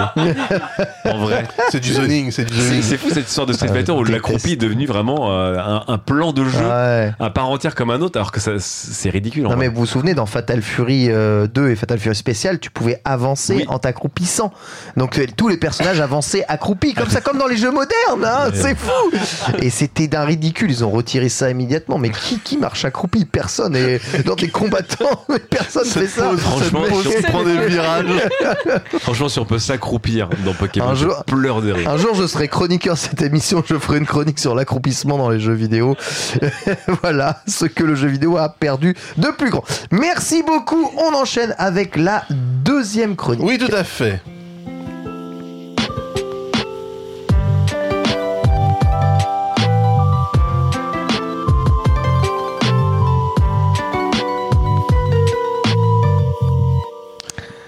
Ah, Daz. J'adore ces jingles, mais j'oublie qu'ils sont là. Du coup, je me lance et voilà. Allez, de tout temps, du coup. Exactement. De tout temps, les cartes. De tout temps, l'homme. Oui, on va parler d'un d'un célèbre jeu de cartes. En 2013, euh, pris dans un courant de suivisme initié par des gens de mon entourage qui s'adonnaient à se latter la gueule tous les vendredis soirs sur Street Fighter, je me suis retrouvé à jouer à la bêta d'un nouveau jeu de Blizzard, la maison mère à l'origine des Warcraft, Starcraft, Diablo et autres World of Warcraft, des univers riches et fouillés qui, dans deux jeux sur trois, comptaient sur le joueur pour défoncer sa souris en cliquant comme un furieux, afin de ramasser des objets super cool comme des doublés en cuir, des guincheuses de Rivera ou des amulettes du clair de lune. Dans la langue vernaculaire qui était la mienne à l'époque, Blizzard et ses productions appartenaient à ce que j'appelais affectueusement des jeux de blanc. Des titres calibrés pour plaire à un public euh, de joueurs bien précis, qui auraient fait apparaître un cercle parfait si d'aventure on avait fait un diagramme de veine en les croisant avec les gens ayant appartenu au club d'échecs de leur lycée et les personnes ayant perdu leur virginité à 26 ans. Bref, pour résumer, les jeux Blizzard, j'y touchais pas, même avec un bâton. Ce nouveau jeu de Blizzard, c'était Hearthstone, un jeu de cartes à collectionner en ligne, un TCG donc hein, pour Trading Card Game, comme on dit désormais, si dans l'univers de Warcraft, cette simple phrase aurait suffi à faire éclater de rire le DAS de 1998, qui passait devant l'œuf cube les mercredis après-midi en sortant de la fac de Jussieu, et souriait en voyant des dizaines de nerds assis sur des bancs à se montrer leur collection de cartes magiques soigneusement rangées dans des classeurs ou des pochettes plastifiées. Si j'avais su que 20 ans après, je jouerais à ces mêmes jeux et ferais du jeu de rôle diffusé en live sur internet, je ne l'aurais jamais cru. La vie, c'est incroyable quand on y pense. Croyez en vos rêves, les amis. Attention, il y a peut-être un catogan qui pourrait pousser. C'est euh, pas derrière la impossible. Un collier de barbe, un collier de barbe et un catogan. Hearthstone donc est un jeu vidéo de cartes. Vous avez accès à une tétrachie de cartes, toutes avec des spécificités et des effets bien précis. Vous les assemblez en un deck associé à un héros, personnage du lore de Warcraft, avec des pouvoirs propres et vous partez jouer un genre de bataille tarot plus plus en un contre contre l'ordinateur ou d'autres joueurs. Le jeu est très agréable en termes d'expérience utilisateur. Hein. L'UX est superbe, les graphismes, les effets, les petits détails, le doublage même, hein, c'est très très réussi. Et les couleurs chatoyantes permettent de masquer assez habilement le fait qu'Hearthstone s'avère être en fait un impitoyable broyeur d'âme. Rétrospectivement, le fait que parmi mes potes, ceux qui se sont le plus intéressés à ce jeu sont ceux qui décortiquaient les frame data des animations des personnages et les tier lists de Street Fighter, aurait dû me mettre la puce à l'oreille. J'ai donc joué au jeu quelques semaines avant de le lâcher quand j'ai vu que la méta prenait plus d'importance que le jeu en lui-même, tout comme pour Street Fighter. Des sites se sont montés pour décortiquer le jeu, quel build utiliser, quel plan de jeu adopter, quelles cartes combiner avec quelles autres pour enlever toute joie de vivre chez l'adversaire. Bref, Hearthstone, c'est infini.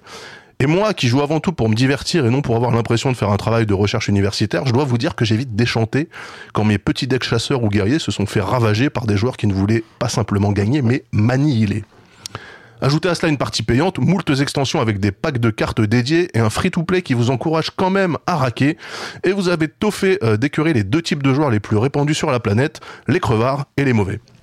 J'ai donc tiré un trait, parce que j'appartiens aux deux, euh, j'ai donc tiré un trait sur ce jeu que j'ai désinstallé de mon PC, mais conservé sur mon iPad, plus par flemme que par véritable intention d'y rejouer. Tous les ans, je le relance, j'y refais un tour, tel un citadin qui pousse la porte du rat d'à côté, pour voir si c'est toujours aussi pourri. Je cliquais sur l'icône, affichée sur la troisième page d'application de mon iPad, euh, je me tapais à chaque fois une mise à jour de 1,5 giga, puis je me faisais invariablement pulvériser pendant 5 ou 6 parties, avant d'avoir pu commencer à m'amuser. Je quittais alors le jeu en me fendant d'un quel jeu de merde avant de passer à autre chose. Euh, D'ailleurs, je suis tellement passé à autre chose que en 2020, j'ai même pas pensé au jeu. C'est donc en ce mois de février 2021 que, au beau milieu des Vosges millénaires, je me suis saisi de mon iPad parce que je me suis rappelé que le jeu existait. Même routine, tel un Zidane dans le vestiaire. J'attrape la tablette, je swipe d'abord à gauche, toujours. Prends une gorgée de Volvic et puis je lance le jeu. Mise à jour habituelle, 1 giga 5, on connaît, je suis dans les Vosges, ça prend longtemps. Et j'arrive sur un menu un peu plus fourni que dans mes souvenirs. Je comprends rien, normal, je lance un versus, puis 2, puis 3, puis 6, mais je me fais ruiner à chaque fois. Jusque-là, La base. la routine. Donc, euh, comme pour, les, pour toutes les fois précédentes, bien évidemment, je me saisis de mon Twitter. C'est pratique, sur iPad, t'as juste à swiper. Et je vais geindre sur Twitter. Euh, mais cette fois, au lieu des traditionnels Git Good, Twitter me conseille. On sent que le réseau est désormais beaucoup plus bienveillant. Parmi ces conseils, le même revient à plusieurs reprises. Mais fais du Battleground Avec des points d'exclamation dédicace à toi, Nivré. Mon Hearthstone est en français, je ne sais même pas ce que c'est que Battlegrounds. Mais je me dis que j'ai pas grand chose d'autre à foutre, je suis dans les Vosges.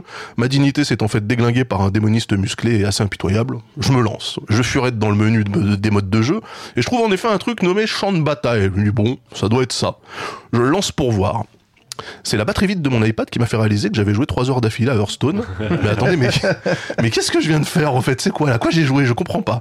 Et Battlegrounds, donc, c'est un mode de jeu qui est apparu fin 2019 dans Hearthstone, c'est-à-dire une éternité pour les gens d'internet, mais avant-hier pour les vieux comme moi.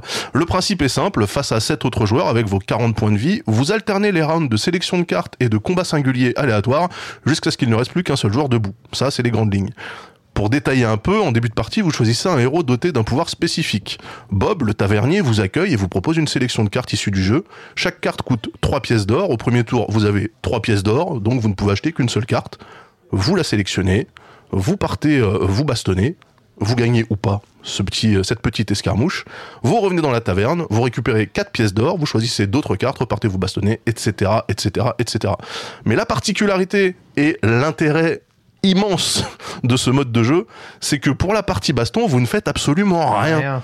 Battlegrounds est un auto-battler. Une fois les cartes posées, elles se tapent toutes seules contre celles de l'adversaire, de gauche à droite, jusqu'à ce que l'un des joueurs n'ait plus de cartes sur le board, et dans ce cas-là, on considère qu'il a perdu le round. À ce moment, les cartes restantes révèlent leur niveau, de 1 à 6. Tous les niveaux s'additionnent à celui du héros, et le perdant perd autant de points de vie, sur sa base de 40. Voilà. Arrivé à 0, game over, euh, le joueur est éliminé, et puis ceux qui survivent continuent à se battre entre eux. Et là arri- arrive l'autre subtilité de Battlegrounds, le niveau de taverne justement. Au départ, ta taverne, elle est de niveau 1, toutes les cartes distribuées sont donc de niveau 1. Pour up la taverne, comme on dit, il faut dépenser des pièces d'or. En sachant que ce coût d'amélioration décroît à chaque round et que votre pécule, lui, s'accroît, vous voyez déjà venir la subtilité du truc. Est-ce que je dois piocher cette carte tout de suite et up la, ou up la taverne, attendre le pic suivant en espérant avoir des cartes plus puissantes? Est-ce que je serai encore vivant? Je sais pas. Ajoutez à ça des pouvoirs des héros qui parfois coûtent aussi des pièces d'or pour être utilisés, le fait qu'on puisse vendre des cartes pour récupérer des pièces et le vice des joueurs et vous avez un cocktail qui pour moi corrige tout ce que je pouvais reprocher à Hearthstone à la base parce que Hearthstone de base c'est évidemment un jeu très très joué mais aussi très très tryhardé euh, par tous les tryharders de tout poil. Le jeu est décortiqué méthodiquement afin de trouver une méthode optimisée pour faire un maximum de dégâts en un minimum de temps. Débarquer sur Hearthstone tardivement avec son petit deck vanilla de joueurs casu comme moi c'est se retrouver dans des parties où l'adversaire vous pose trois cartes 150-150 avec bouclier divin, furie des vents et râle d'agonie au deuxième tour, quand vous, vous êtes encore en train de vous demander si dégainer ce Murloc 2-3, c'est pas un peu trop tôt à ce moment de la partie, Perso, j'aime expérimenter, me tromper, ajuster, réessayer, mais, mais le faire à mon rythme. Et beaucoup de joueurs, en fait, euh, sur Hearthstone notamment, confondent l'amusement avec euh, la victoire et vont sur des sites spécialisés pour répliquer les builds utilisés en championnat du monde par un adolescent surdoué du Minnesota pour l'aligner et rouler sur les autres. Ok, cool, mais à quoi ça sert en fait? Quel est l'intérêt? Euh, Battlegrounds met donc fin à tout cela puisque dans ce mode, il n'y a pas de deck que tu prépares de ton côté, tu dois simplement composer avec ce que Bob le tavernier te donne. Et comme tu joues pas avec euh, les cartes, comme, tu joues pas avec les cartes en combat, mais que tu laisses le jeu jouer tout seul après la phase de planification, par moment, moi j'avais l'impression de jouer à Rainbow Six, celui de Red Storm, là, tout au début, où en fait, si tu faisais bien ta phase de planif, ben en fait, euh, t'arrivais au bout du niveau et t'étais félicité sans avoir eu à tirer un seul coup de feu toi-même. Ça, c'était quand même, quand même cool. Je vous parle d'une époque où on payait encore en francs. Il y a donc une réelle part d'aléatoire, en sachant en plus que le mode ne comprend que 127 cartes choisies parmi les 3000 que compte le jeu. Ça fait que forcément, la méta, même si elle est toujours présente, elle est beaucoup, beaucoup, beaucoup plus simple. Il y a des techniques de chacal. J'ai une pensée hein, pour la technique euh, dite de Kalekgos que j'ai appris grâce au chat quand j'ai streamé la dernière fois. Merci le chat euh, sur mon stream. Les, les gens étaient euh, horrifiés par ce que je faisais, mais j'ai appris des techniques.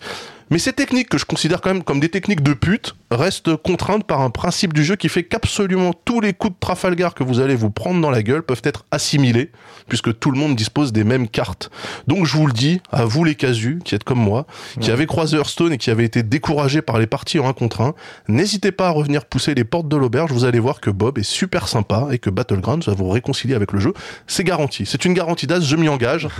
si vous êtes comme moi, que vous détestez Hearthstone en 1 contre 1, que vous avez été dégoûté du jeu, je vous assure que si vous jouez à Battlegrounds, vous allez aimer Hearthstone. Voilà. Je, si jamais ça marche pas, je vous rembourserai pas parce qu'il faut pas déconner. C'est un free to play. gratuit. C'est un free to play. non, il y a, il y a une partie payante. Il y a une petite partie payante Ah ouais dans Battlegrounds. Ah oui, en free, quoi eh ben, en free to play, tu débutes avec uniquement deux héros au début du tour. Enfin, au début du match. Mais arrête. Quand tu payes les, euh, une somme dérisoire, t'en as 4. Voilà. Et t'as des stats en plus pour tous les gens qui aiment bien faire de la métrique, etc. Personnellement, j'ai- raqué. Voilà, je le dis. C'est-à-dire que pay to select. depuis 2013, j'ai officiellement mis 5,49€ dans Hearthstone de toute ma vie. Et ça, quand je compare avec euh, le frère de, le frère de Ghislain, qui a mis plus de 1000 balles, je me dis c'est quand même pas mal. Voilà. Merci Daz. Alors il y a deux choses qui me font tiquer immédiatement.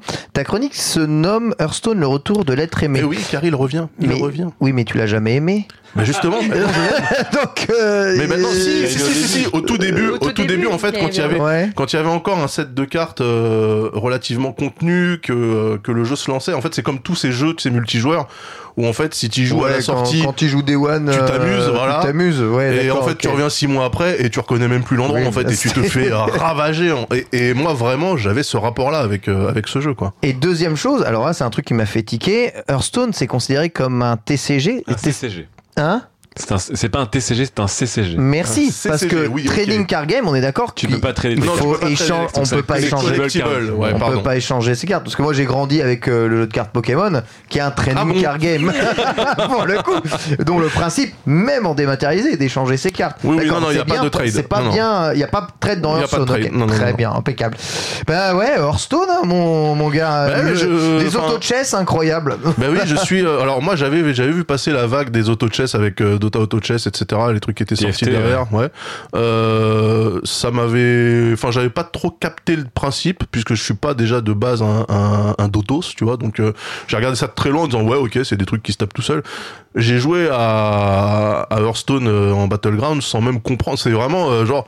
Après, euh, tu sais, 20 minutes à pas poser une carte moi-même en combat, je fais, mais est-ce que ça serait pas un auto-chess un peu ce truc J'ai l'impression que c'est ça le principe, c'est les cartes qui, euh, qui se tapent toutes seules. Et j'ai passé tellement de temps à transpirer en hésitant entre trois murlocs à poser sur le board pour absolument aucune putain de raison euh, valable, que je me dis, bah, enlever ça de l'équation, ça me rend le jeu très agréable à jouer en fait. Ouais. C'est vraiment. euh, C'est le, je crois que euh, les stats officieuses de, de Blizzard montrent que c'est le mode de jeu le plus joué de tous les modes de jeu de Blizzard. ouais Bah, moi, franchement, La, majorité des joueurs de, de d'Hearthstone sont d'abord des joueurs de Battlegrounds, donc des joueurs qui sont revenus comme Daz euh, à Hearthstone grâce à Battlegrounds, ou des gens qui ont téléchargé Hearthstone juste pour jouer à Battlegrounds, mais qui jouent même pas au reste. Et l'autre énorme intérêt que t'as pas dit, c'est que bon, les cartes c'est pas exactement les cartes du jeu, quoi. C'est des cartes, euh, c'est les mêmes portraits mais avec des stats ou des effets différents. Mais euh, c'est le seul mode de jeu multi où tu n'as absolument rien à grinder. Tu n'as rien à grinder parce que les Si, il y a du ranking, donc t'as t'as ton score qui. qui- oui, Ouais, mais non, parce que on je veux dire, s'en tu n'as rien à grinder, non pardon, je l'ai mal dit. Tu, n'as- tu n'as rien à- tu ne dois pas grinder des cartes pour les obtenir. oui oui Tu, tu dois pas acheter des paquets de cartes. Tu peux acheter ce petit pass pour avoir plus de héros, mais Bah, comme le mode arène non? Euh, oui, mais le, le mode arène est payant à chaque fois que tu fais un run. Quand tu joues à- Ah bon au champ Ouais. de bataille, Ouais, ouais. c'est 150 150 pièces d'or pour faire un run d'arène. Le champ de bataille, tu peux jouer à l'infini. Alors, il est en mode bêta. C'est ce que Tu j'ai fait. jouer- tu, voilà, tu joues à l'infini, tu ne payes rien et tu n'as aucune carte à, à apporter ou à, à D'accord. avoir. Et donc, c'est ce qui rend le, ce mode de jeu euh, extrêmement attrayant. En plus du fait que je pense qu'il est, il est très bien conçu qu'il est très très régulièrement équilibré. Tu vois, t'as 55 héros différents. Et je peux dire que les héros, toi tu dis ouais c'est rigolo, il y a pas de gens qui décortiquent machin. Non, Moi, non, il y a une méta, non, t'inquiète. Moi hier j'ai euh, fait un invitational chez Solari là. euh, Ouais. euh, je me suis fait ouvrir chirurgicalement euh, par des gars qui disent ok j'ai vu un gars il a rien fait pendant 4 tours. Ouais. Et il avait un dragon, il faisait rien pendant 4 tours. Il fait Ah, le mec fait turbo l'extrasa. Qu'est-ce que c'est que ce truc là T'inquiète. Au, au cinquième tour. Il a dépensé tous ses pièces d'or, c'est ça? Non, je- non, parce que les pièces d'or, tu peux même pas les, euh, Les stacker, tu peux même pas tu les stacker, ouais. Hmm. Par contre, l'épargne officieuse du jeu, c'est d'acheter des cartes que tu vas revendre après. Et tu vois, quand je parlais de la technique de Calegos, c'est la même chose. C'est-à-dire que, arrivé euh, en niveau 6, on te file un dragon. Et donc le chat il me disait prends le dragon moi je dis ah, je fais, ouais ok cool c'est un dragon quoi tu vois euh, avec des stats qui sont pas folles sauf que le dragon en fait il y a un truc qui dit euh, pour toutes les cartes qui ont cri de guerre Oui. il donne plus 1 plus 1 à tous les dragons qui sont présents Ouais. et en fait, ce que les gens font, c'est que du coup, ils gardent un slot sur les 7 cartes de- possibles que tu peux poser, un slot de libre, et ils achètent que des cartes de merde, des minions tout pourris à 1-1, mais ils s'en foutent parce qu'il y a cri de guerre. Et du coup, à chaque fois qu'ils le posent, pff, le truc grossit, pff, ils le dégagent, ils en rachètent un autre, le truc grossit, ils dégagent, ils rachètent un autre. Et pour ça, certains stackent des cartes que quand tu revends, t'as 3 pièces d'or. Parce que Ouais. ton nombre de pièces d'or est pas infini, donc en fait, il y a des gens des fois ils ont euh, ils ont 16 pièces d'or sur un tour où t'en as 10 max normalement, et ils achètent que des cartes de merde qui passent leur temps à revendre simplement pour faire grossir leur dragon. Non. Et c'est du vice pur. c'est vraiment. Mais voilà, je sais, j'ai joué À ça, chaque- j'ai dit ça, c'est. À ça, chaque tour, les cartes que vous avez, elles sont random quand même dans la taverne, non? Alors, ce qui Tout est le monde n'a pas les que- mêmes. Et ben non, ça qui est génial, c'est que le pool de tout le monde est commun. Ah, le Tu- pool de tout le monde est comme bah, tu tout, le peux monde joue- regarder- tout le monde joue avec les mêmes cartes. Ben non, parce que justement, si tu vois qu'un mec, il, il- tu, T'as pas les mêmes builds en fait. Tu voulais partir sur des pirates et tu vois qu'un mec il est déjà parti sur des pirates et qu'il en avance sur toi et qu'il y a une carte que tu voulais l'acheter, tu dis attends, je, je, suis pas sûr de l'avoir. je suis pas sûr de l'avoir. Et par contre, quand toi tu revends des cartes, elles retombent dans le pool. Donc après, c'est là où ça devient compliqué, c'est Ah. que les meilleurs joueurs et joueuses de Battlegrounds ou de de- d'auto-chess passent leur temps à regarder ce qu'ils font. Donc déjà, à- à la fin, faut aller vite. Hein. Faut quand Ouais. même envoyer Ouais, parce que t'es limité en temps. Et en même temps, ils vont voir ce que les autres font en disant, ok, lui, je le rencontre en trois tours. Il a un build de machin, donc en trois tours, je peux commencer à préparer un Non, machin. tu sais pas, tu sais pas quand tu rencontres Ah oui, les non, gens. c'est ouais, Mais- C'est aléatoire. Donc, euh, par contre, tu sais quand tu quand tu observes parce que t'as un genre de classement en temps réel avec les Oui, icônes voilà. des joueurs qui montent ou qui descendent en fonction de, de où ils en sont par rapport au reste des joueurs. Et tu sais s'ils ont fait des triplés de cartes ou pas quel quel spé ils ont tu vois s'ils ont plus de démons plus de dragons sur leur euh, sur le board par rapport à toi. Et en fait tu peux ajuster tu vois les scores qu'ils ont fait quand ils ont tapé les autres. Donc quand tu vois qu'un gars il a fait sur ses deux derniers combats il a fait moins 20 et moins 25 sur l'adversaire tu fais putain quand lui je vais le croiser je vais me faire ramasser quoi. Et euh, il y a il y a, il y a tout tout ça qui se met en place mais ça reste euh, moi tu vois je suis farouchement anti-méta parce que pour Ouais. moi c'est ça baise le jeu mais là ça reste Ouais. absolument compréhensible par le plus con des joueurs c'est-à-dire moi Surtout, t'es donc euh, c'est le genre de mode de jeu, euh, tu gagnes toujours plus ou moins quelques rounds et ça te donne le sentiment de ouais gagner t'as- des déjà t'as pas l'impression de te faire ouvrir Alors que euh, as-tu, gagné une seule partie de cartes de Hearthstone de, de ouais ta vie, au tu début vois tu vois mais après non à chaque fois je me faisais défoncer Voilà, j'arrivais euh, j'arrivais avec mon deck qui sert à que dalle Là, ça te euh, donne le sentiment de gagner. C'est l'effet Ouais. Battle Royale. T'as jamais vraiment systématiquement tout le temps perdu. Non, et en fait, c'est ça, c'est que euh, dans le jeu, t'as évidemment, il célèbre le, le gagnant, mais il te donne des points aussi si tu réussis à finir dans les quatre euh, derniers. Ouais, voilà, c'est ça. Donc en fait, c'est très cool. Moi, je passe mon temps à faire des top 3, euh, top 4, top 3, des fois un top 1, tu vois, et puis après top 3, top 4, rarement des top des, des 8e ou 7e. Donc finalement, tu vois, comme quoi, même jouer avec mon peu de connaissance du jeu, je dis sur les, euh, les 20 dernières parties, j'ai dû finir, euh, allez, on va dire 15 fois dans le, dans le dernier carré, tu vois. Donc c'est accessible en fait. C'est accessible et si moi je comprends, ça veut dire que n'importe qui peut comprendre. Donc c'est vrai que c'est très gratifiant de pas se faire euh, ruiner tout le temps systématiquement et de manière. Le jeu- euh, le jeu là-dessus est plutôt doux et il est, c'est Hearthstone aussi. C'est-à-dire qu'en fait, il est, il est drôle, les effets que tu crées sont complètement dingos, les boards explosent dans tous les sens, Ouais, c'est- vraiment ouais. fun.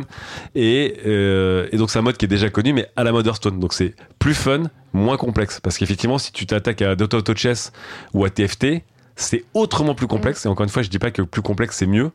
Ah, Il y a des gens qui disent bah je préfère parce que euh, tu vois dans, dans dans les autres jeux tu dois gérer des objets dans euh, pour tes héros pour les équiper comme dans un MOBA enfin euh, t'as un échiquier qui est un échiquier euh, genre en hexagone de 6 par 6 euh, t'as des trucs du coup qui fra qui, qui sautent derrière pour se téléporter pour pour backstab enfin t'as tout le système qui est beaucoup plus complexe que, Ah oui, là, c'est plus cool. Battleground Là, Après, le- et là Hearthstone en fait Le encore une il fois joue tout seul hein, quand même. hein, bah, que en tu fait, t'en fous. non, non, le, le placement, en fait, le placement, mais dans Battlegrounds, c'est important.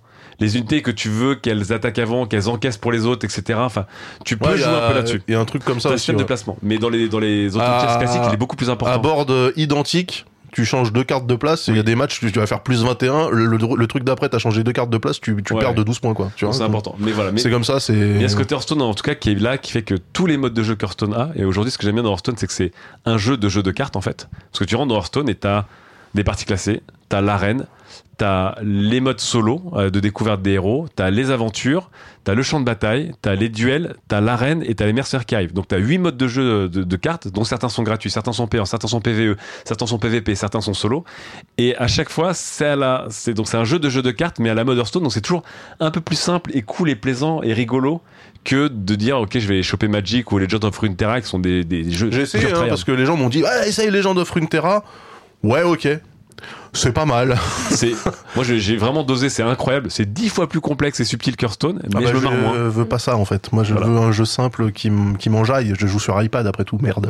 Joue à Shadowverse. Ouais, non, mais les gens m'ont dit ça aussi, mais je peux pas tout faire. hein. Je- à un moment donné, là, j'ai passé 42 heures sur le jeu, donc euh, ça y est, j'ai décidé que c'était ça, mon. T'as évidé ta vie euh, complète.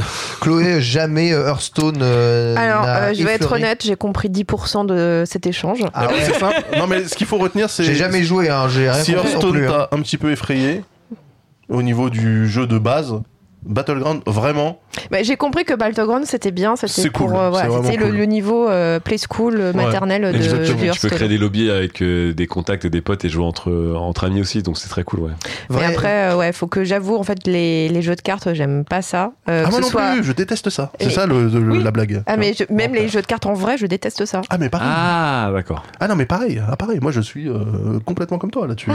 ah ouais J'aime pas ah, ça je suis pas seule. Merci, parce que chaque fois je- que je dis aux j'aime gens, pas j'aime pas ça. euh, tout le monde me regarde, genre, quoi? Je peux jouer, je ouais. peux jouer au poker, euh, je peux jouer au blackjack euh, avec des potes, ok, y a pas de problème, tu vois. Mais euh, dans une soirée, c'est pas moi qui dis, hé, si on faisait un poker, tu vois, j'en ai rien à foutre moi de la bataille, tout ça. Le tarot, je sais pas jouer au tarot, donc comme ça c'est réglé. Non, non, moi je, je c'est justement si ce jeu-là et ce mode de jeu-là m'a fait passer 42 heures dessus, alors que de base, je pense que je considérais que c'était un jeu qui était pas pour moi, c'est que pour des gens qui sont peut-être euh, un peu moins radicaux que moi encore sur le truc, c'est vraiment vous allez vous fendre la gueule, vraiment, c'est c'est garanti quoi. c'est pas, c'est pas un jeu de cartes en fait. Enfin le Battleground c'est pas un jeu de cartes ça aurait ça aurait pu être un tactical RPG ou un truc Oui, que- oui. Dans, les, dans les autres c'est littéralement des figurines que t'as et là Hearthstone le langage Hearthstone c'est des cartes mais en fait tu joues plus à, à un petit jeu de ouais des sortes de, de micro blitz de, de petites batailles de tactical euh, vite fait et après tu peux upgrader tes unités etc etc comme si tu gérais plus des Pokémon en fait parce que tu vois là au lieu de dire bah je vais mettre un Pokémon de tel élément tel élément dans mon équipe etc tu dis effectivement je pars sur des dragons des murlocs des machins etc et en fait il faut pas le considérer comme un C'est pas un jeu de cartes. Ouais, vraiment- celui-là, euh. spécialement par rapport aux autres modes d'Hearthstone, c'est pas vraiment un jeu de cartes. C'est juste qu'effectivement, ce mode de jeu-là, il est dans Hearthstone. Bah, donc mais- ils ont repris les assets d'Hearthstone. Ouais, mais ils ont repris les assets, mais c'est vrai qu'ils auraient pu le foutre dans Mario ou tu vois. de- Ouais. de- Ah, 100%, ouais. Pareil, vraiment. euh, Moi j'aime bien les cartes, mais j'aime pas les jeux de cartes. Donc en fait, euh, ce que j'aime bien moi c'est les cartes, euh, la gueule qu'elles ont. L'objet. Ouais. Ah, les Rami Cards Hein Euh, Comme les Rami Cards. Non, j'aime bien les cartes stylées, tu vois, je collectionnais les cartes Dragon Ball, mais le jeu Dragon Ball, euh, là, le, le- comment, euh, les Cardass, je trouvais ça à chier, tu vois. Ah Euh, oui, les cartes, les les- cartes Pokémon, euh, il y en a, euh, je les ai parce que je les trouve stylées, mais le jeu de cartes Pokémon, euh, oui, euh, pff, non. T'as dosé, Sha- t'as dosé Shadowverse, toi Shadowverse, j'ai dosé, mais parce que je kiffais les cartes, c'était trop Ah là cool. là. Les designs des cartes, les cara designers, ils Espèce sont, de ils weeb, sont putain, fous, c'est tu vois. pas possible. Je kiffais les cartes. En plus, les cartes, elles se transforment. Et du coup, euh, t'as une évolution euh, de cartes avec des persos encore plus stylés. Il y a quasiment que des waifus. C'est pour ça que je jouais. J'en ai rien, j'en ai rien à branler du, du jeu de cartes en lui-même. Mais un truc que je trouve dingue aussi chez les gens qui aiment bien euh, justement les jeux de jeux de cartes, c'est. euh, c'est. En fait, je vis avec quelqu'un comme ça. Euh, donc, euh, mon, mon mec euh, jouait à Magic. Donc, il était un de ces blancs qui avait j'ai dû euh, le croiser. J'ai dû le croiser, j'ai dû le croiser à Jussieu. euh. Mais non, parce qu'il a arrêté, euh, genre après, euh, pendant le lycée. Enfin, il y jouait beaucoup au Ah, collège-lycée. Après, il a arrêté. Et en fait, il a, il a remisé ça de côté. Il a fait exprès, il m'a dit, je n'ai pas touché Hearthstone parce que je sais que j'allais replonger. Ah, c'est la drogue. Et en fait, il a replongé sur Runeterra. Ah. Et là, du coup, il est euh, donc il y joue beaucoup. Enfin, il des fois, ça lui prend quoi. Genre, allez hop, euh, il va se faire une soirée dessus. Là, maintenant, il est sur Monster Train. Euh, donc, on en, on en parlait tout à l'heure. Voilà, tous les matins, une petite enfin plusieurs parties de Monster Train. C'est quoi, ouais, en fait- c'est quoi Monster Train? Bon, c'est un jeu de cartes qui est sur le Game Pass. D'accord, ok. Euh, voilà, je vois juste l'écran, j'ai ok, c'est bon. et donc voilà, qui a l'air aussi très addictif. Et en fait, t'as as, l'impression, voilà, c'est comme ça, c'est genre t'es drogué à vie. Et donc euh, t'as as des rechutes de temps en temps Ouais. euh, qui te qui te Et tombent. moi, je- encore une fois, ces jeux-là, c'est c'est des- c'est les jeux casus des hardcore gamers parce que tu peux. et Le truc qui est génial, c'est que tu peux faire autre chose à côté en fait. Ouais. C'est que vraiment, moi, euh, Ken, il m'a vu, euh, je jouais au mode solo d'Hearthstone, et, je- le truc était allumé toute la journée au bureau, et je discutais, je faisais une réunion, je revenais, je faisais un tour, parce que c'est un jeu solo, donc j'étais contre un ordinateur, et je me cassais, j'allais faire autre chose, quoi. Et c'était trop bien d'avoir, c'est ton jeu à table, en fait, tu vois, tu peux, Mm. et même, euh, enfin, les Battlegrounds, c'est un peu plus long, mais peu même une partie long, de jeu de cartes, en général, l'unité de temps, elle est, elle est entre 5 et 10 minutes, donc à côté, tu le casses comme une pause, une pause clope ou. Là, là où ou vraiment je me suis parce que tu vois euh, donc ma, ma meuf me disait euh, tu passes beaucoup de temps sur ta merde là. Et euh, en fait vu que c'est sur iPad que tu l'as avec toi que tu discutes en même temps tu t'en Ouais, rends pas compte tu vois. et vraiment j'ai senti le truc quand euh, quand je suis allé coucher ma fille avec l'iPad. Tu vois pour la mettre au lit où je lui dis vas-y euh, brosse-toi les dents tac hop ok vas-y il y a une pause on a 47 secondes pouf paf va dans la chambre machin machin etc vas-y mets-toi dans ton lit hop attends 30 secondes clac clac clac clac. Quelle bonne nuit ouais et là je me suis dit putain de merde je suis ce genre de daron tu vois et Ah, euh, mais, Hearthstone, pour ça, c'est très puissant. Tu peux idle à mi-temps avec le jeu, quoi, tu vois. Euh, Runeterra, tu peux pas. Ouais. Runeterra, j'ai aussi arrêté parce que j'ai beaucoup dosé Runeterra au début pour dire, ok, est-ce qu'il est bon? Le jeu est génial, mais c'est comme Magic, tu peux pas Ouais. faire du Magic et alt-tab et aller voir Non, Internet et vidéos. YouTube et revenir Ouais. sur ton tour Magic, tu Mm. ne peux pas, quoi. Hearthstone, tu peux. Ouais, bah c'est votre Pokémon. Hein. Moi, j'ai exactement ce que fait c'est avec ça, Pokémon. j'ai de Switch dans les mains.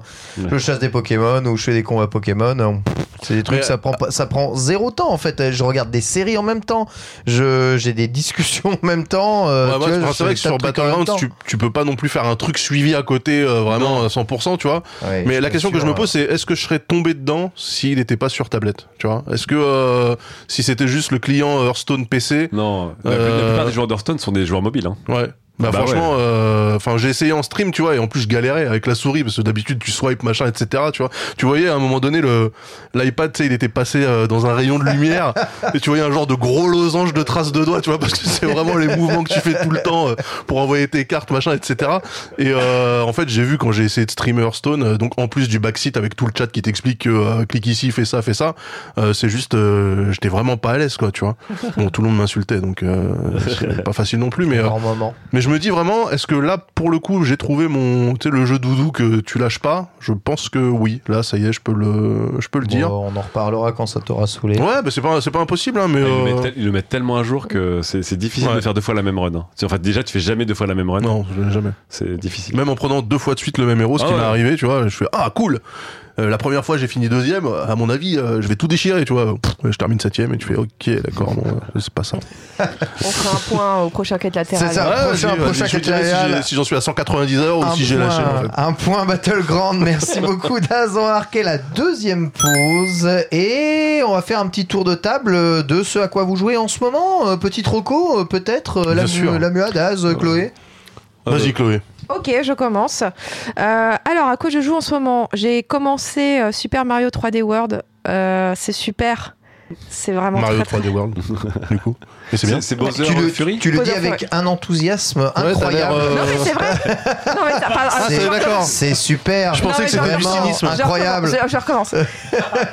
je joue à Super Mario 3D World. C'est génial. Ah, c'est super. ouais, ok, C'est d'accord. super. D'accord. Non, non, alors en vrai, non, c'est super. Par contre, j'étais partie dans l'optique, euh, ah, j'ai besoin d'un jeu pour me détendre. euh, allez, un petit Mario. Et en fait, je me rends compte que quand j'y joue, je suis tendue comme c'est pas possible. Ah ouais? Ouais. Euh, c'est mon mec d'ailleurs qui m'a fait remarquer, genre, t'es tendu en fait quand tu joues. hein.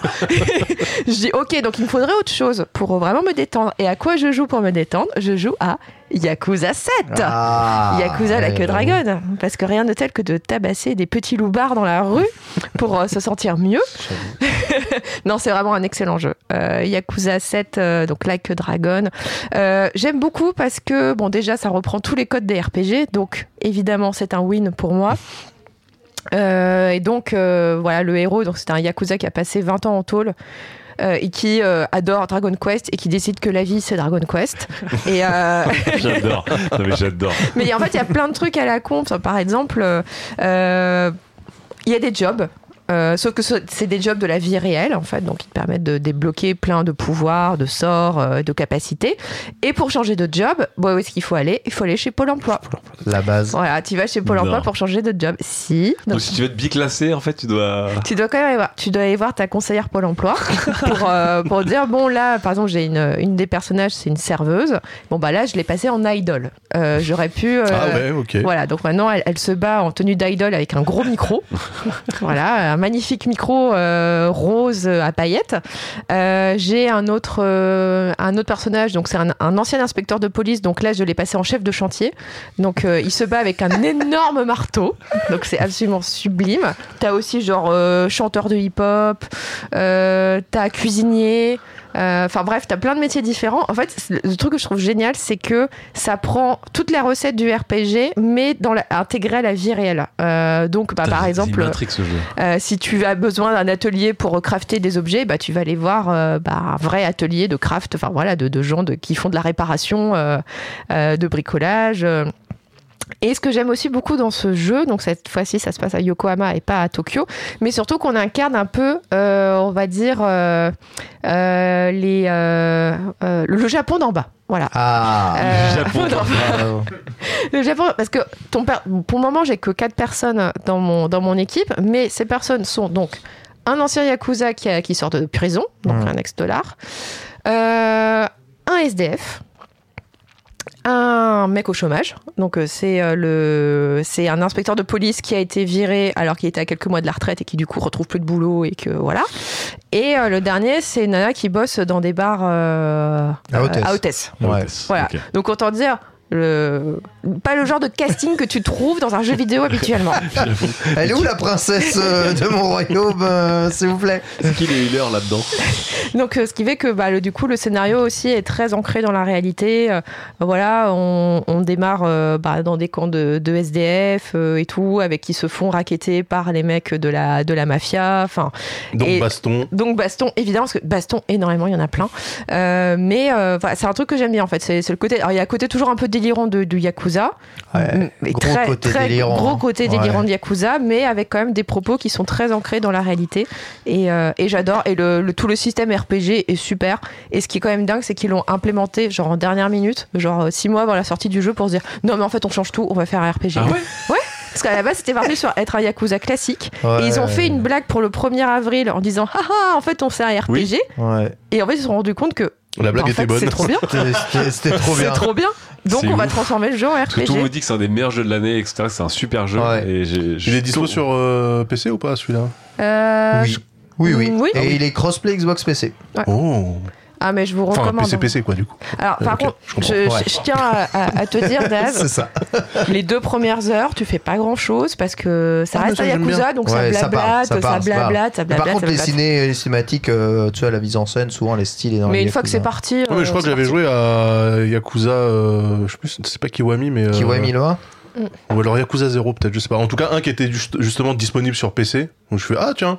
Et euh, bah en fait, j'ai fait, ah, c'est Shenmue, mais qui marche bien. Donc euh, moi, j'ai- kiffé, quoi. Donc euh, Ah, je vais ouais. regarder. Je Il y vais a tout- regarder. quasiment tous les Yakuza sur Game Pass, je crois, bah, sauf celui-là qui est pas encore intégré, Non. et les Isin, qui sont les Yakuza dans le Japon euh, féodal. euh, voilà, Ah, ça, ça va m'intéresser. Moi, j'aime bien le. Ils sont pas ouf, mais Ouais. euh, peut-être un jour, ouais, Yakuza 7, formidable. Daz, Rocco Oui, part, une petite euh, reco. Donc à part euh, Hearthstone, euh, en fait, j'ai, je sais pas ce qui m'a pris euh, un soir. euh, je regardais ma pile de 300 000 jeux à, à faire et j'ai décidé d'en prendre un nouveau. Euh, mais c'est un nouveau ancien. C'est un jeu qui s'appelle Police Quest euh, 4 Open Season. oui. C'est un jeu de Sierra Interactive, donc c'est un jeu d'enquête policière euh, un peu photoréaliste, mais photoréaliste époque méga CD, tu vois, donc euh, des séquences en FMV un peu flinguées, euh, de la musique MIDI et des trucs horribles. Et euh, bon, en fait, je le joue en stream. Et j'ai rajouté un logo TF1 pour vraiment avoir l'impression d'être dans Hollywood Night parce que c'est incroyable en fait. Euh, le jeu, euh, tu sais, c'est vraiment un point and click, mais euh, photoréaliste. Voilà. Et, je me rappelle que il est sorti en 93 et euh, moi quand j'étais j'étais gosse, donc j'avais quoi? J'avais 14-15 piges, je lisais joystick et je voyais les captures d'écran et je me disais c'est incroyable en fait, pff, on dirait un film, tu vois vraiment. Maintenant je l'ai, les gens euh, rigolent quand je le lance en disant voilà on est sûr que la 3080 est bien utilisée. Ah, j'avoue. Effectivement, c'est peut-être un peu overkill. Mais par contre, le jeu, il est d'une noirceur. Euh, à un moment donné, je me suis dit, c'est pas possible, je vais me faire striker mon compte là parce que euh, euh, deuxième scène du jeu, tu trouves donc le truc, c'est une enquête policière à Los Angeles, dans Los Angeles des années 90. Tu vas à South Central, donc dans le ghetto. T'as ton un de tes potes qui est policier aussi, mais en civil, euh, undercover, qui gît au milieu d'une allée, tu vois, avec plein de personnages chelous qui sont appuyés contre les murs en train de regarder ce qui se passe, etc. Tu T'as cette petite routine d'animation, tu sais, euh, qui se répète, euh, trois frames, euh, les gens tournent la tête comme ça à l'infini, tu vois. Et, euh, L'image, mais c'est très bien. et en fait, le, le but du jeu, c'est donc c'est de résoudre une enquête et d'arrêter un serial killer. En fait, tu cliques pour, euh, tu vois, typiquement, t'as T'as ton euh, ton pote qui gît euh, au sol, il faut cliquer dessus, donc tu te rapproches, euh, regarder s'il y a des euh, s'il y a des indices. Si t'en trouves, tu vas dans le coffre de ta bagnole, tu ouvres ta mallette, tu mets tes gants, tu retournes là-bas, tu cherches le truc, tu le mets dans un sachet, euh, et au bout de 12 minutes de jeu, t'ouvres une poubelle et là un enfant de 7 ans mort criblé de balles. Et euh, bah, tout, tout le monde a fait waouh avec en plus une musique midi horrible. Donc euh, vraiment tu sais t'ouvres la poubelle, mais qu'est-ce qu'il peut y avoir? Descente de piano d'un genre un chat épileptique qui, qui marche sur un piano. Le cadavre d'un enfant euh, criblé de balles dans une poubelle, je dis mais qu'est-ce que c'est que ce jeu quoi? Et voilà, et tu te retrouves à croiser des néo-nazis qui essaient de te planter dans le dos quand tu coupes la chaîne IFI. Enfin bon, c'est Ah des bah, trucs incroyables. Franchement, Police Quest, euh, c'est sur euh, GOG. Donc euh, ça lance une DOSBox, il y a rien à faire parce qu'en fait il y avait ces jeux-là, tu pouvais jouer Ouais, avec une DOSBox, mais c'était c'était des prises de tête. Mm. Là le jeu il doit être à 4 euros euh, avec la DOSBox intégrée. Euh, Tu cliques sur l'icône, ça se lance tout seul. Merveilleux. C'est très moche, mais c'est très marrant. Voilà.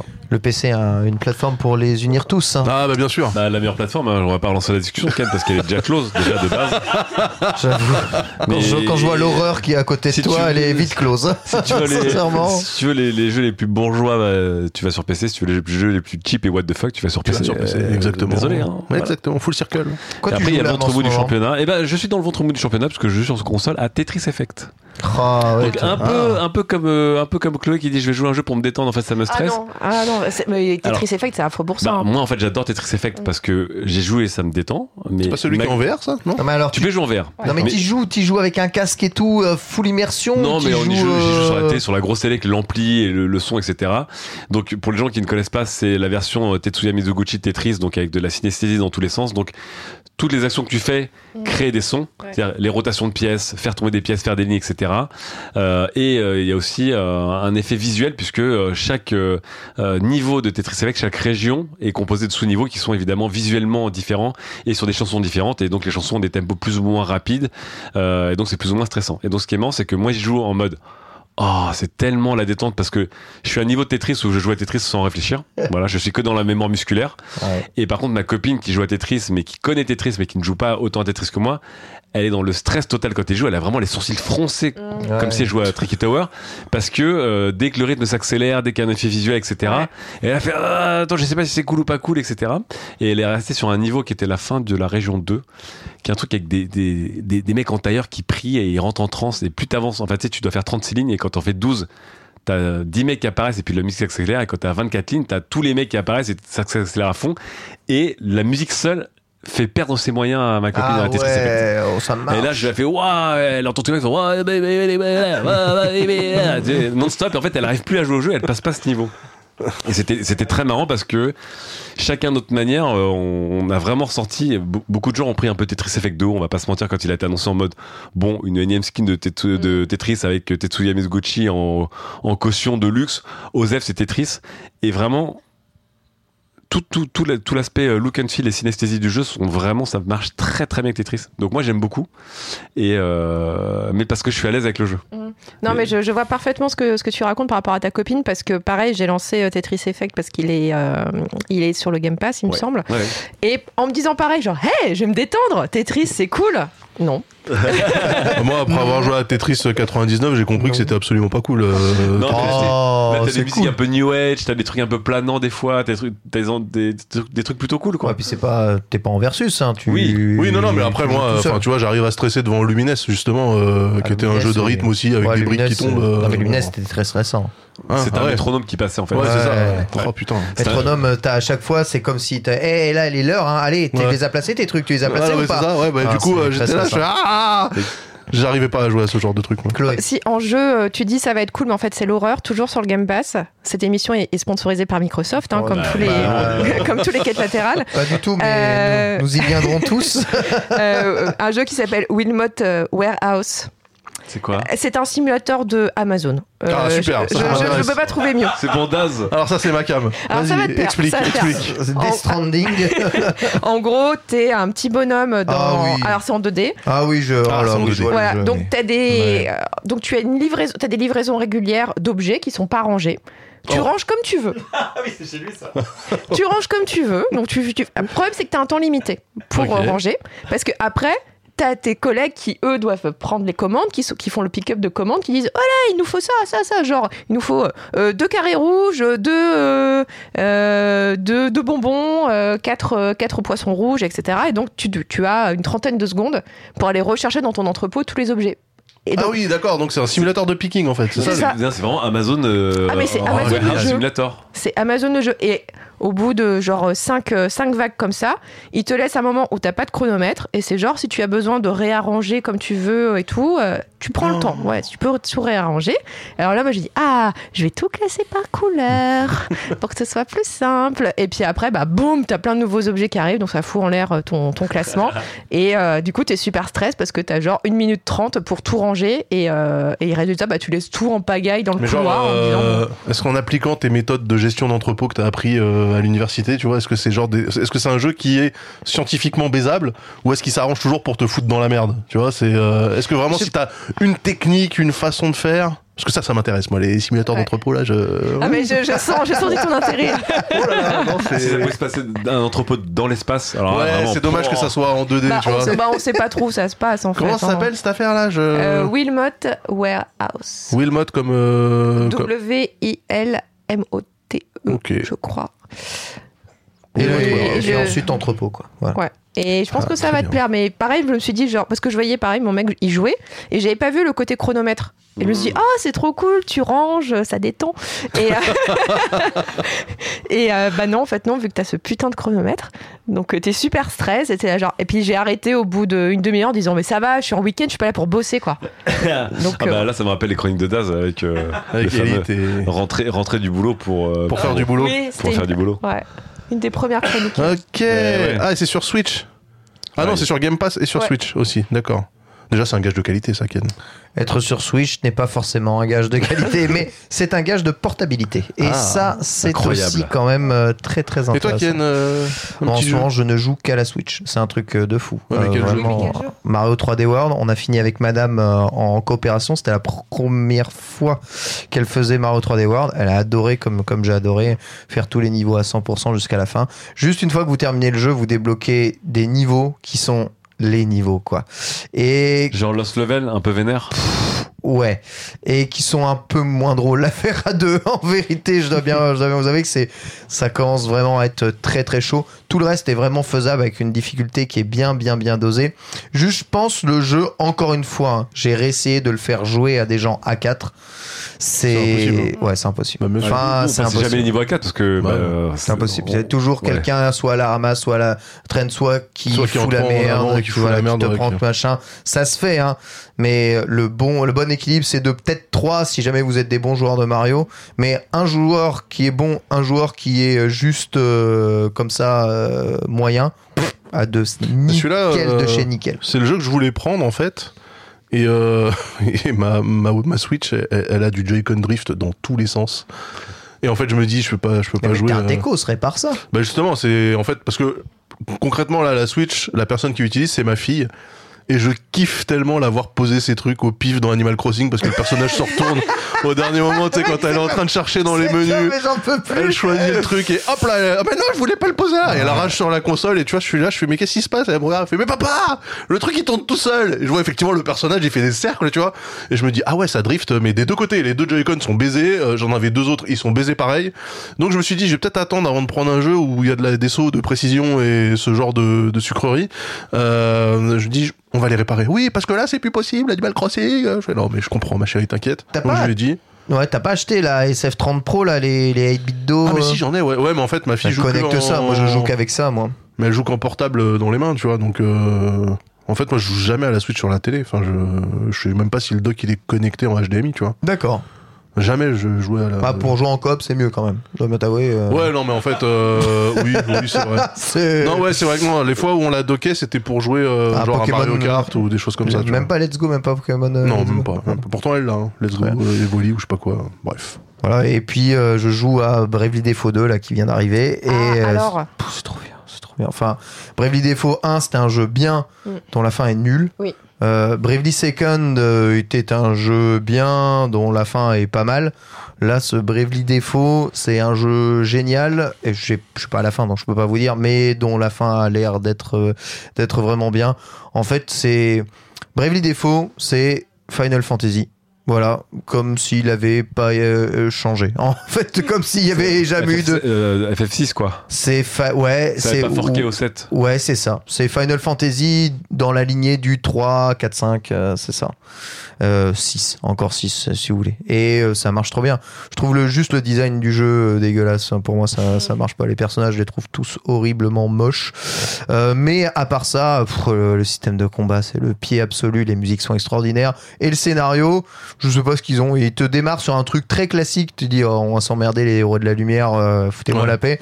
Et euh, fin du chapitre 1, on dit euh, non, en fait, c'est Game of, euh, Game of Thrones. Donc, euh, foutez-moi, foutez-moi, foutez-moi la paix. Il n'y a pas de blanc, il n'y a pas de noir, il n'y a pas de gentil, il n'y a pas de méchant. il y a- Tout est très gris dans ce jeu et ça a l'air d'avoir un développement euh, dont tu sais pas si toi-même tu fais le, le- la bonne quête en fait. Euh, c'est trop bien, les décors sont bien, le, le système de combat est top. Si vous aimez les jeux au tour par tour, c'est vraiment, vraiment cool.